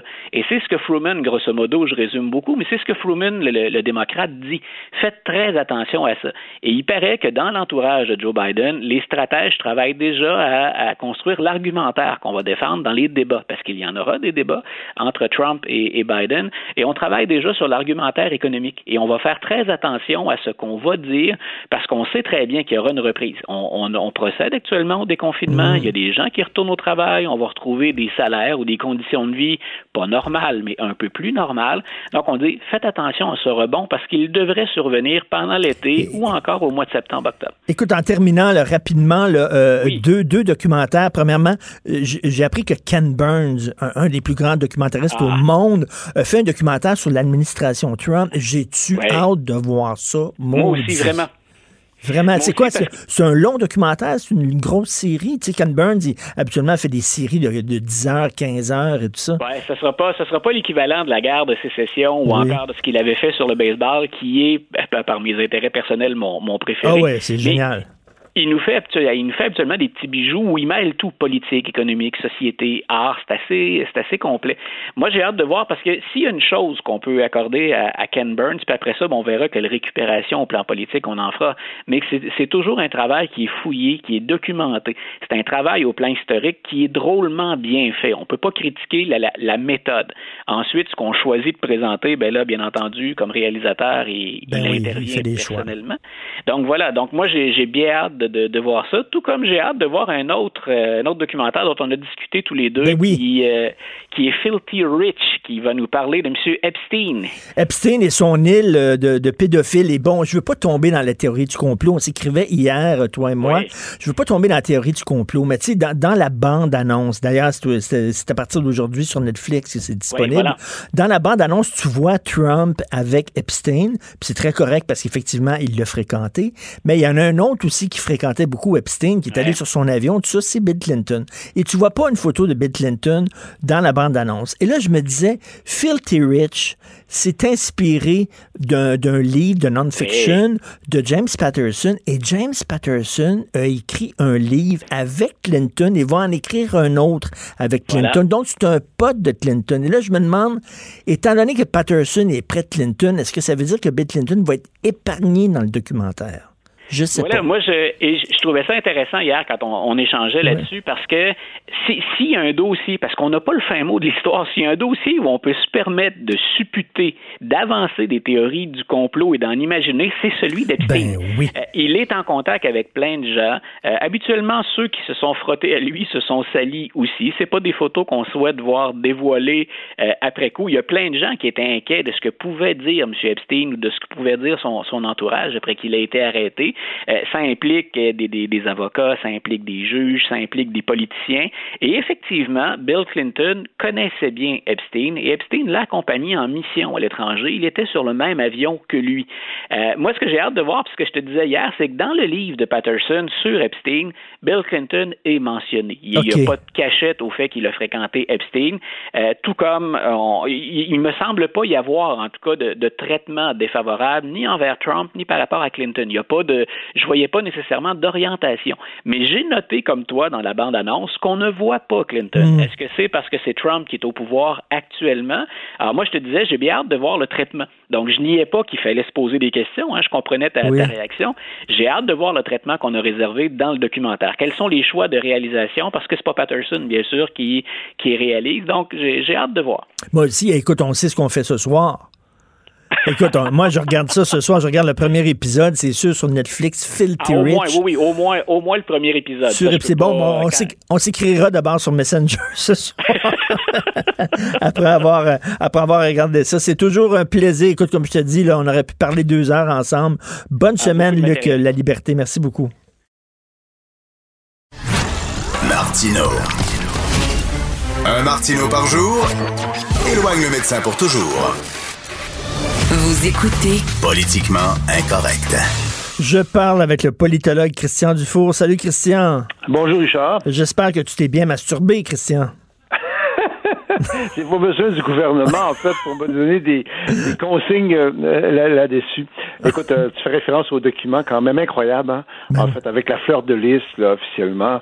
Et c'est pas la masturbation qui m'a frappé, moi, c'est de dire, écoutez, si vous avez des relations avec quelqu'un euh, et puis qui n'est pas avec vous, vous devez ou non faire l'amour.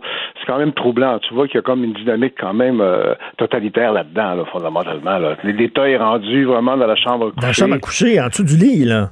Ah, c'est ça. Donc, euh, je trouve que de façon temporaire, les gens l'ont accepté parce qu'il y avait la peur du virus, évidemment. Mais là, plus le temps passe, euh, plus c'est clair qu'on peut pas rester comme ça indéfiniment. On le sent euh, d'ailleurs parce que les gens veulent recommencer à vivre de façon euh, libre. Et, et c'est quand même frappant aussi que quand on dit aux, aux parents ne peuvent pas voir leurs enfants ou euh, les grands-parents ne peuvent pas serrer leurs petits-enfants, on l'a accepté parce qu'on n'avait pas le choix. Mais quand on, on prend un peu de recul, il y a quand même un côté hallucinant là-dedans. là. Ben oui, Sur- qu'on prend un peu de recul, là, je reviens là-dessus, le, le docteur Mathieu Bernier qui a donné une entrevue à LCN, un docteur de, de Gaspé, il dit au début, on disait que le taux de mortalité du virus c'était 3-4% et finalement c'est 0,3% puis euh, ça touche pas les enfants, puis ça touche surtout les vieux malades, puis les gens qui sont obèses, qui ont des problèmes de diabète. Donc, tu sais, on a confiné tout le monde finalement. J'espère qu'il y a une leçon à tirer de ça, là, parce qu'on a eu des mesures mur à mur, alors que le virus ne s'attaque pas à tout le monde de façon égale.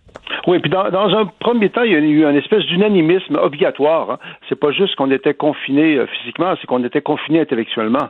C'est qu'il fallait vraiment tous dire la même chose parce qu'il fallait être solidaire, il fallait sauver euh, des vies. Mais c'est vrai qu'à un moment donné, il va falloir faire des bilans. Bon, on a parlé à un moment donné de la Suède. Tu te souviens, la Suède, qui est quand même pas un, un pays de...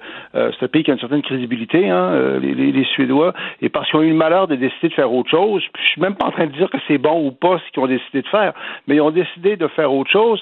Et puis tout de suite, on, on s'est mis à rire d'eux, à les rabaisser, à, la- à les mépriser. Et là-dedans, moi, j'en veux beaucoup à Donald Trump, je t'avoue, parce que dans ce dossier-là, comme dans dans d'autres, euh, ça arrive assez régulièrement que Donald Trump il dit des choses qui sont pas fausses, sauf qu'il va discréditer les choses qu'il dit à cause de son côté clownesque, son manque de professionnalisme.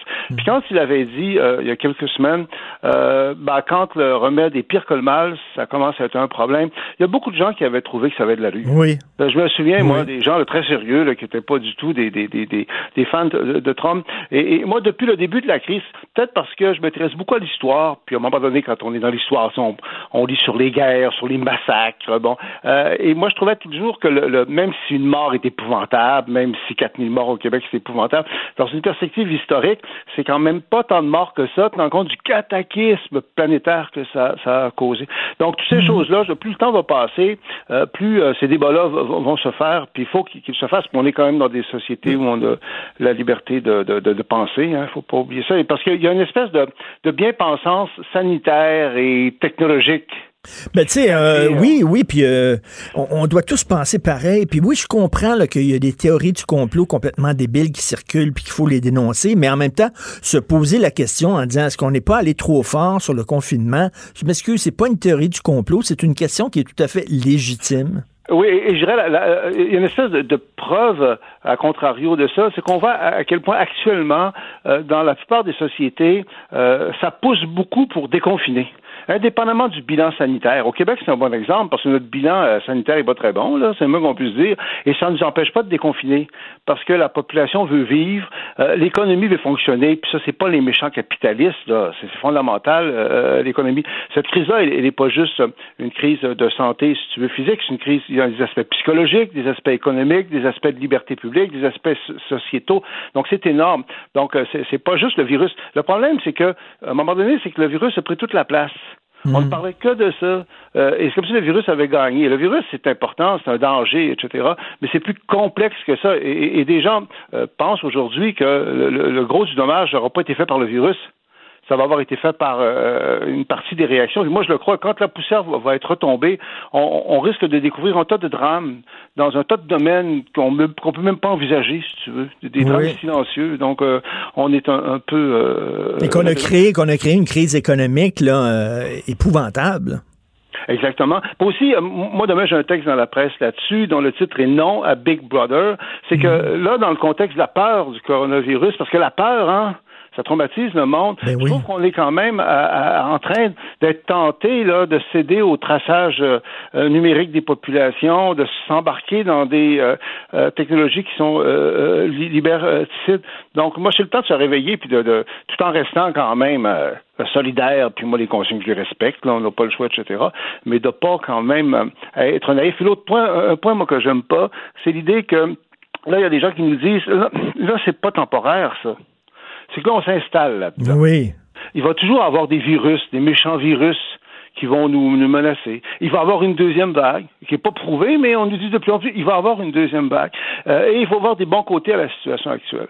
Euh, bon, je pense qu'il faut rappeler que la distanciation sociale qu'on pratique, c'est de la merde quand même. Là. Et, puis, on peut pas faire ça indéfiniment. Et, et, ça, je t'avoue que c'est une chose qui m'inquiète, moi. C'est de dire, non, c'est le nouveau monde. C'est la nouvelle société, c'est les nouvelles valeurs, il faut être euh, euh réaliste. Euh, je dire, je voudrais parler de, quelques, quelques futilités un peu. Oui, ah ouais donc. Richard, parce que c'est pas... D'abord, sur le plan linguistique, je sais qu'on en a beaucoup parlé, là, de la mairesse de Montréal, ah. Valérie Plante, là, euh, qui veut vraiment euh, dégenrer les communications officielles de l'hôtel de ville parce qu'elle trouve que la langue française est, sexiste. Bon, en fait, on peut en rire, mais tu vois à quel point il y a des gens qui ont le piton collé, puis que Montréal est une des villes les plus frappées quand même par cette pandémie-là sur la planète. Puis la mairesse, en fait, veut, que les fonctionnaires suivent des cours pour euh, adopter une langue non sexiste. Mais une autre chose linguistique c'est fou. Hein? Mais une autre chose linguistique qui me fait rire, qui montre que des fois, euh, tu sais, en France, on le sait, hein, en France, on dit pas la COVID-19 comme ici. On dit le, le COVID. Demande-moi pas pourquoi, là, mais en tout cas, c'est demain. Sauf que là, l'Auguste Académie française, qui est toujours en avance sur son temps, a émis, je sais pas si tu as vu ça, un communiqué il y a trois jours disant qu'en France, on devrait dire la COVID. Faut pas dire. Ça fait depuis trois, quatre mois que tous les Français disent le COVID. Puis là, l'Académie française, qui est en retard comme d'habitude, voudrait changer l'usage. Je trouve ça tellement révélateur, en fait, d'une certaine déconnexion de ces milieux-là, ben trouve pas? Ben oui. Que ce soit la, COVID ou le COVID, on, s'en fout, là, mais c'est même que les Français qui disent le COVID depuis trois mois se mettront pas euh, à changer d'idée. Et je veux parler aussi du magasinage. C'est un hasard, je sais que tu as écrit là-dessus dans le Journal de Montréal. Euh, et moi, je trouve que un des, bons côtés de la crise actuelle, si on, veut voir des, bons côtés, euh, c'est que les bons citoyens ne feront pas exactement ce que euh, les élites bon chic, bon genre voudraient qu'ils fassent. Moi, j'ai lu des, articles disant ah ça va amener une consommation beaucoup plus responsable, ça ah, va changer nos habitudes. Hey, c'est le contraire. Je crois pas ça. moi, j'ai dans ma famille, j'ai des gens qui sont dans les affaires là, au Saguenay, avec Saint-Jean. Ils ont réouvert un magasin. Écoute, ils n'ont jamais vu autant de consommation que ça. Parce que les gens étaient frustrés Ben Hein? oui. Puis c'est pas tout le monde qui a de l'argent, on s'entend. Il y a beaucoup de gens qui ont des problèmes économiques puis que ça va diminuer leur consommation. Mais ceux qui ont maintenu quand même un certain revenu, ils ont été frustrés, sevrés de magasinage. Puis là, ils vont aller magasiner. Et ça fait partie de notre culture magasinée. Qu'est-ce que tu veux que je te dise? C'est ça qui est ça. Ben, puis même, même plus que ça, moi, je suis pas très magasineux, je t'avoue, je suis très peu. Sauf que, je sais pas, je t'en avais parlé parce que je, des fois, je me répète, je ne pas trop me répéter, mais à un moment donné, je suis allé dans un Dolorama parce que, tu sais, durant la, la- le gros confinement, euh, le Dolorama était encore ouvert parce qu'il vendait de la nourriture, mais il vendait aussi d'autres choses. hein. Et mon gars, je me suis vu me rendre vers le Dolorama avec une joie profonde. Non, mais c'est vrai. Écoute, j'ai attendu, là, on a attendu 10 minutes dehors dans le Dolorama. Je rentre dans le Dolorama avec mon, mon, mon, mon, mon- pas mon câble, mon chariot, là. Euh, et puis, écoute, j'ai acheté pour 60 pièces. Puis dans un Dolorama, 60 pièces. Mais j'étais tellement heureux, Richard, parce que c'était pas de l'utilitaire. Tu sais, quand tu vas acheter de la nourriture, des médicaments, c'est de l'utilitaire. Oui. Là, j'étais dans les allées, puis là, j'étais comme un enfant dans un magasin de bonbons. Puis là, j'ai réalisé que ça me manquait de pas avoir magasiné, moi qui ne le suis pas du tout. C'est pour ça que ta chronique de ce matin, je trouve qu'elle est juste, en fait. Mais merci. Moi, écoute, euh, rentrer dans une librairie. Ah! je suis rentré dans une librairie, j'étais tout énervé, là. Oui, t'as raison. Puis je vais aller dans les tabagies aussi, parce que moi, j'achetais le point. Bon, on, on a été sevrés Oui. d'un tas de, de choses. Bon, évidemment, c'est des, des, des sevrages de riches, si tu veux. de- de- mais je pense que euh, être un consommateur, autrement dit, ça réhabilite jusqu'à un certain point le fait d'être un consommateur. Tu peux en abuser, mais il y a une joie de vivre là-dedans. Il y a Oui. un plaisir, il y a le superflu, il y a le superficiel. Donc, on n'est pas dans la rectitude politique, on n'est pas dans la consommation équitable, on est dans la bonne vieille joie de vivre. Je suis tout à fait d'accord avec toi. Ben, mais bon magasinage, Christian. Bonne semaine, merci. Merci beaucoup, Christian Dufour. Vive le Québec libre 16 premiers ministres en liste. 16 histoires différentes. Le tournoi des premiers ministres. Alors, tournoi des premiers ministres avec Antoine Robitaille. Et là, c'est Louis-Alexandre Tachereau qui a donné son nom à la plus belle avenue au monde. Euh, oubliez les Champs-Élysées, le boulevard Tachereau à Brassard, que de beauté. Et, et Bernard Landry. Donc, euh, écoute, Louis-Alexandre Tachereau et contre Bernard Landry, j'avoue que euh, mon histoire, euh, un, un- un trou de mémoire là, concernant Louis-Alexandre Tachereau. Oui, on, a, on en parlait aussi pour le Mergouin. On a comme une, une amnésie du début du 20e siècle. Oui. Pourtant, c'est extrêmement important pour le Québec. Il y a plusieurs jalons qui sont posés à ce moment-là. Je pense, par exemple, à l'hydroélectricité. Puis, euh, tu sais, Gouin en a, de- en a parlé des ressources hydrauliques. C'est important. Puis, Louis-Alexandre Tachereau aussi, il a, il, a, il, a, il a même déclenché une commission sur les ressources hydrauliques. Donc, déjà, là, il y a l'embryon d'Hydro-Québec, euh, ou, la, la conception, si tu veux, c'est faite euh, à ce moment-là. Tachereau, euh, écoute, c'est un premier ministre qui a été là euh, juste un peu moins longtemps que Maurice Duplessis. Donc, c'est le deuxième dans notre fameux, dans, dans le fameux palmarès qu'on peut faire des longs, des longévités de premier ministre. là. Euh, Louis-Alexandre Tachereau, il a été là, là 15 ans. C'est Wow. pas rien. Donc, de, de même 16 ans, 1920 à 1936. Et son gros, son gros euh, héritage, ce serait quoi? Bon, ben, quand on pense à Tachereau, c'est dommage pour lui, là, mais on pense à la corruption. Parce que euh, c'est- vraiment une époque où, où d'autres mœurs, c'est- euh, vraiment en politique. Par exemple, Tachereau, euh, il a dû démissionner quand on a su que son frère Antoine avait avoué devant le comité des comptes là, qu'il avait déposé sur son compte en banque personnel les intérêts de, de fonds qui appartenaient à l'Assemblée nationale. OK, OK. Tu sais, ça transite par ton compte de même. Tu te prends peut-être une petite cote. Puis euh, Tachereau, lui aussi, il siégeait sur des conseils d'administration de, de compagnies forestières, puis de, de, en même temps qu'il était premier ministre. Donc, euh, il y avait les, les, la- les mains dans le plat de bonbons d'une certaine façon. C'est des choses qui se seraient pas vues vraiment, qui, qui pourraient plus se faire aujourd'hui. Là. Ça a été même condamné parce que la, la fin de l'ère Tachereau, c'est vraiment, euh, ça ressemble un peu à un peu là, à, à la fin de l'ère Charrette. Ben oui. Puis euh, aussi, tu as une partie du Parti libéral qui s'en va, là, qui crée l'Action libérale nationale autour de qui? De Paul Gouin, le fils de Lomère, qui, qui, avait été premier ministre libéral lui aussi. Mm. C'est comme si le fils de Jean Charest créait un nouveau parti progressiste. Et Louis, donc, Louis-Alexandre Tachereau, comme Bernard Landry, hier, on parlait de Jacques Parizeau, puis euh, je disais que moi, je voterais Jacques Parizeau, mais en fait, c'est plus le ministre qui m'a marqué que le premier ministre. Et même chose pour Bernard Landry, je pense que c'est plus le ministre Landry qui a été... Est-ce que le ministre Landry a été plus important que le premier ministre Landry? Ah, je pense que oui. On pense à sa fameuse politique économique euh, sous l'évêque. Il avait déposé une brique. Euh, puis il y a plusieurs choses qui ont été faites dans cette politique-là qui ont, qui ont, c'est des fondements là, de l'économie d'aujourd'hui. Sa bataille pour le libre échange dans les années 80. À ce moment-là, il n'est même plus ministre, mais mm. il, y a, une voix euh, vraiment. Écoutez, il est chroniqueur, il est professeur. Donc, euh, effectivement, il comme, comme ministre, il a toujours été économique. Tu sais, lui, il est dans la lignée, Bernard Landry, des, des Étienne Parent au 19e siècle, des Édouard Montpetit, des gens qui disent la liberté du Québec, ça va passer par la prospérité. Et, tu sais, c'est une chose qu'il disait toujours, euh, Bernard Landry, j'ai fait du chômage un ennemi personnel. et, et, c'est pour ça qu'il va aller planter des éoliennes en Gaspésie. Ça, ça a relativement bien fonctionné euh, parce que ça a créé des entreprises là, mais Comme, mais comme premier ministre... La euh, paix des braves, oui, Richard, il faut ben, retenir la paix des braves avec les cris.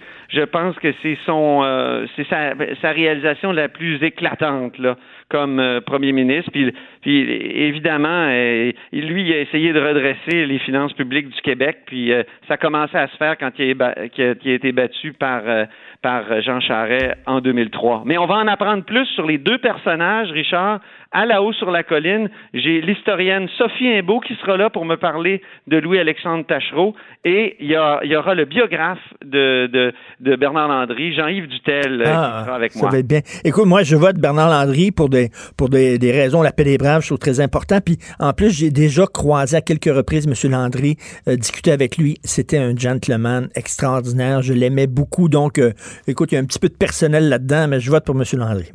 Bon, ben parfait. Merci beaucoup, Antoine. On t'écoute à la hausse sur euh, la colline. Merci, à toi. il y aura les résultats demain hein, euh, à, la rencontre du Trisac du Mont. Tout à fait. Merci. Jonathan, comment ça va? Salut, ça va bien, toi? Ah, je suis découragé. Découragé qu'on. C'est comme on, allume, le, ben oui, l'été, il y a des canicules. Il va falloir climatiser. C'est fou, hein? C'est débile, euh, l'esprit. C'est débile.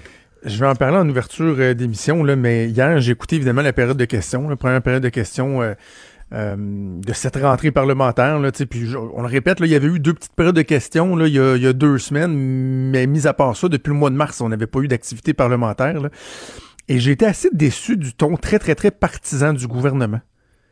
Très, très, très partisan. Et ça a commencé dès la première question de Dominique Anglade, la nouvelle chef de l'opposition, au premier ministre, euh, qui lui a dit euh, Bon, merci pour les fleurs, parce qu'elle lui avait souhaité bonne fête là, en amorce. C'était sa fête hier à François Legault. Puis après ça, a posé une question sur le niveau de préparation, très, très, très objective. Mhm. Et là, tout de suite, François Legault, ton très, très, très partisan. Puis même chose, Marguerite Blais, qui accusait les, les députés de l'opposition de pas savoir de quoi ils parlaient, puis de pas être bien informés. Non, non, attends un peu, attends un peu, là. Attends un peu, là. C'est pas la première fois qu'on a une canicule. Et d'ailleurs, à 10h15, je parlais avec Luc Despatie, qui est président de, de l'entreprise Loufroy. Lui, depuis hier, là, euh, il est enragé, là. Euh, LCN a rapporté ça hier euh, en après-midi, euh, ben un, papier également dans la presse. Il dit Moi, au mois d'avril, je leur ai écrit en disant Hey, gang, moi, là, ma spécialité, c'est de poser des climatiseurs dans des CHSLD, dans des résidences. Là, vous mettez des bâtons dans les roues avec le confinement, etc. Déclarez-nous service essentiel parce qu'on va trouver le printemps puis le début de l'été long en cibole. Il n'a pas été écouté. Ça a pris un mois avant qu'il y ait des nouvelles. Non, c'est incroyable. C'est mauvais, là? Non, non, c'est pas très bon, ça. Tu sais, c'est correct qu'on soit dans la merde quand il arrive de quoi qu'on n'a pas prévu, mais les canicules l'été, c'est prévisible. Exact, exact. Donc, euh, c'est le gouvernement qui aura euh, à répondre. Et euh, dans les toutes prochaines minutes, là, il y a le fameux rapport de l'armée qui concerne les CHSLD du Québec maintenant, qui sera rendu public par le gouvernement. Donc, Vincent Dessureau qui va venir dans l'émission un peu plus tard nous, nous, nous raconter ce qu'il y a là-dedans. Mais je veux finir sur une note positive. Il y a des fois où on, on s'estime toujours chanceux de faire la job qu'on fait, je pense, Richard, mais il y a des fois où on s'estime encore plus chanceux. Et euh, la seule chose qu'il y a de mieux que d'avoir eu l'opportunité de faire une entrevue dans ma vie avec euh, David Saint-Jacques, l'astronaute canadien, hmm. c'est d'avoir l'opportunité d'en faire une deuxième.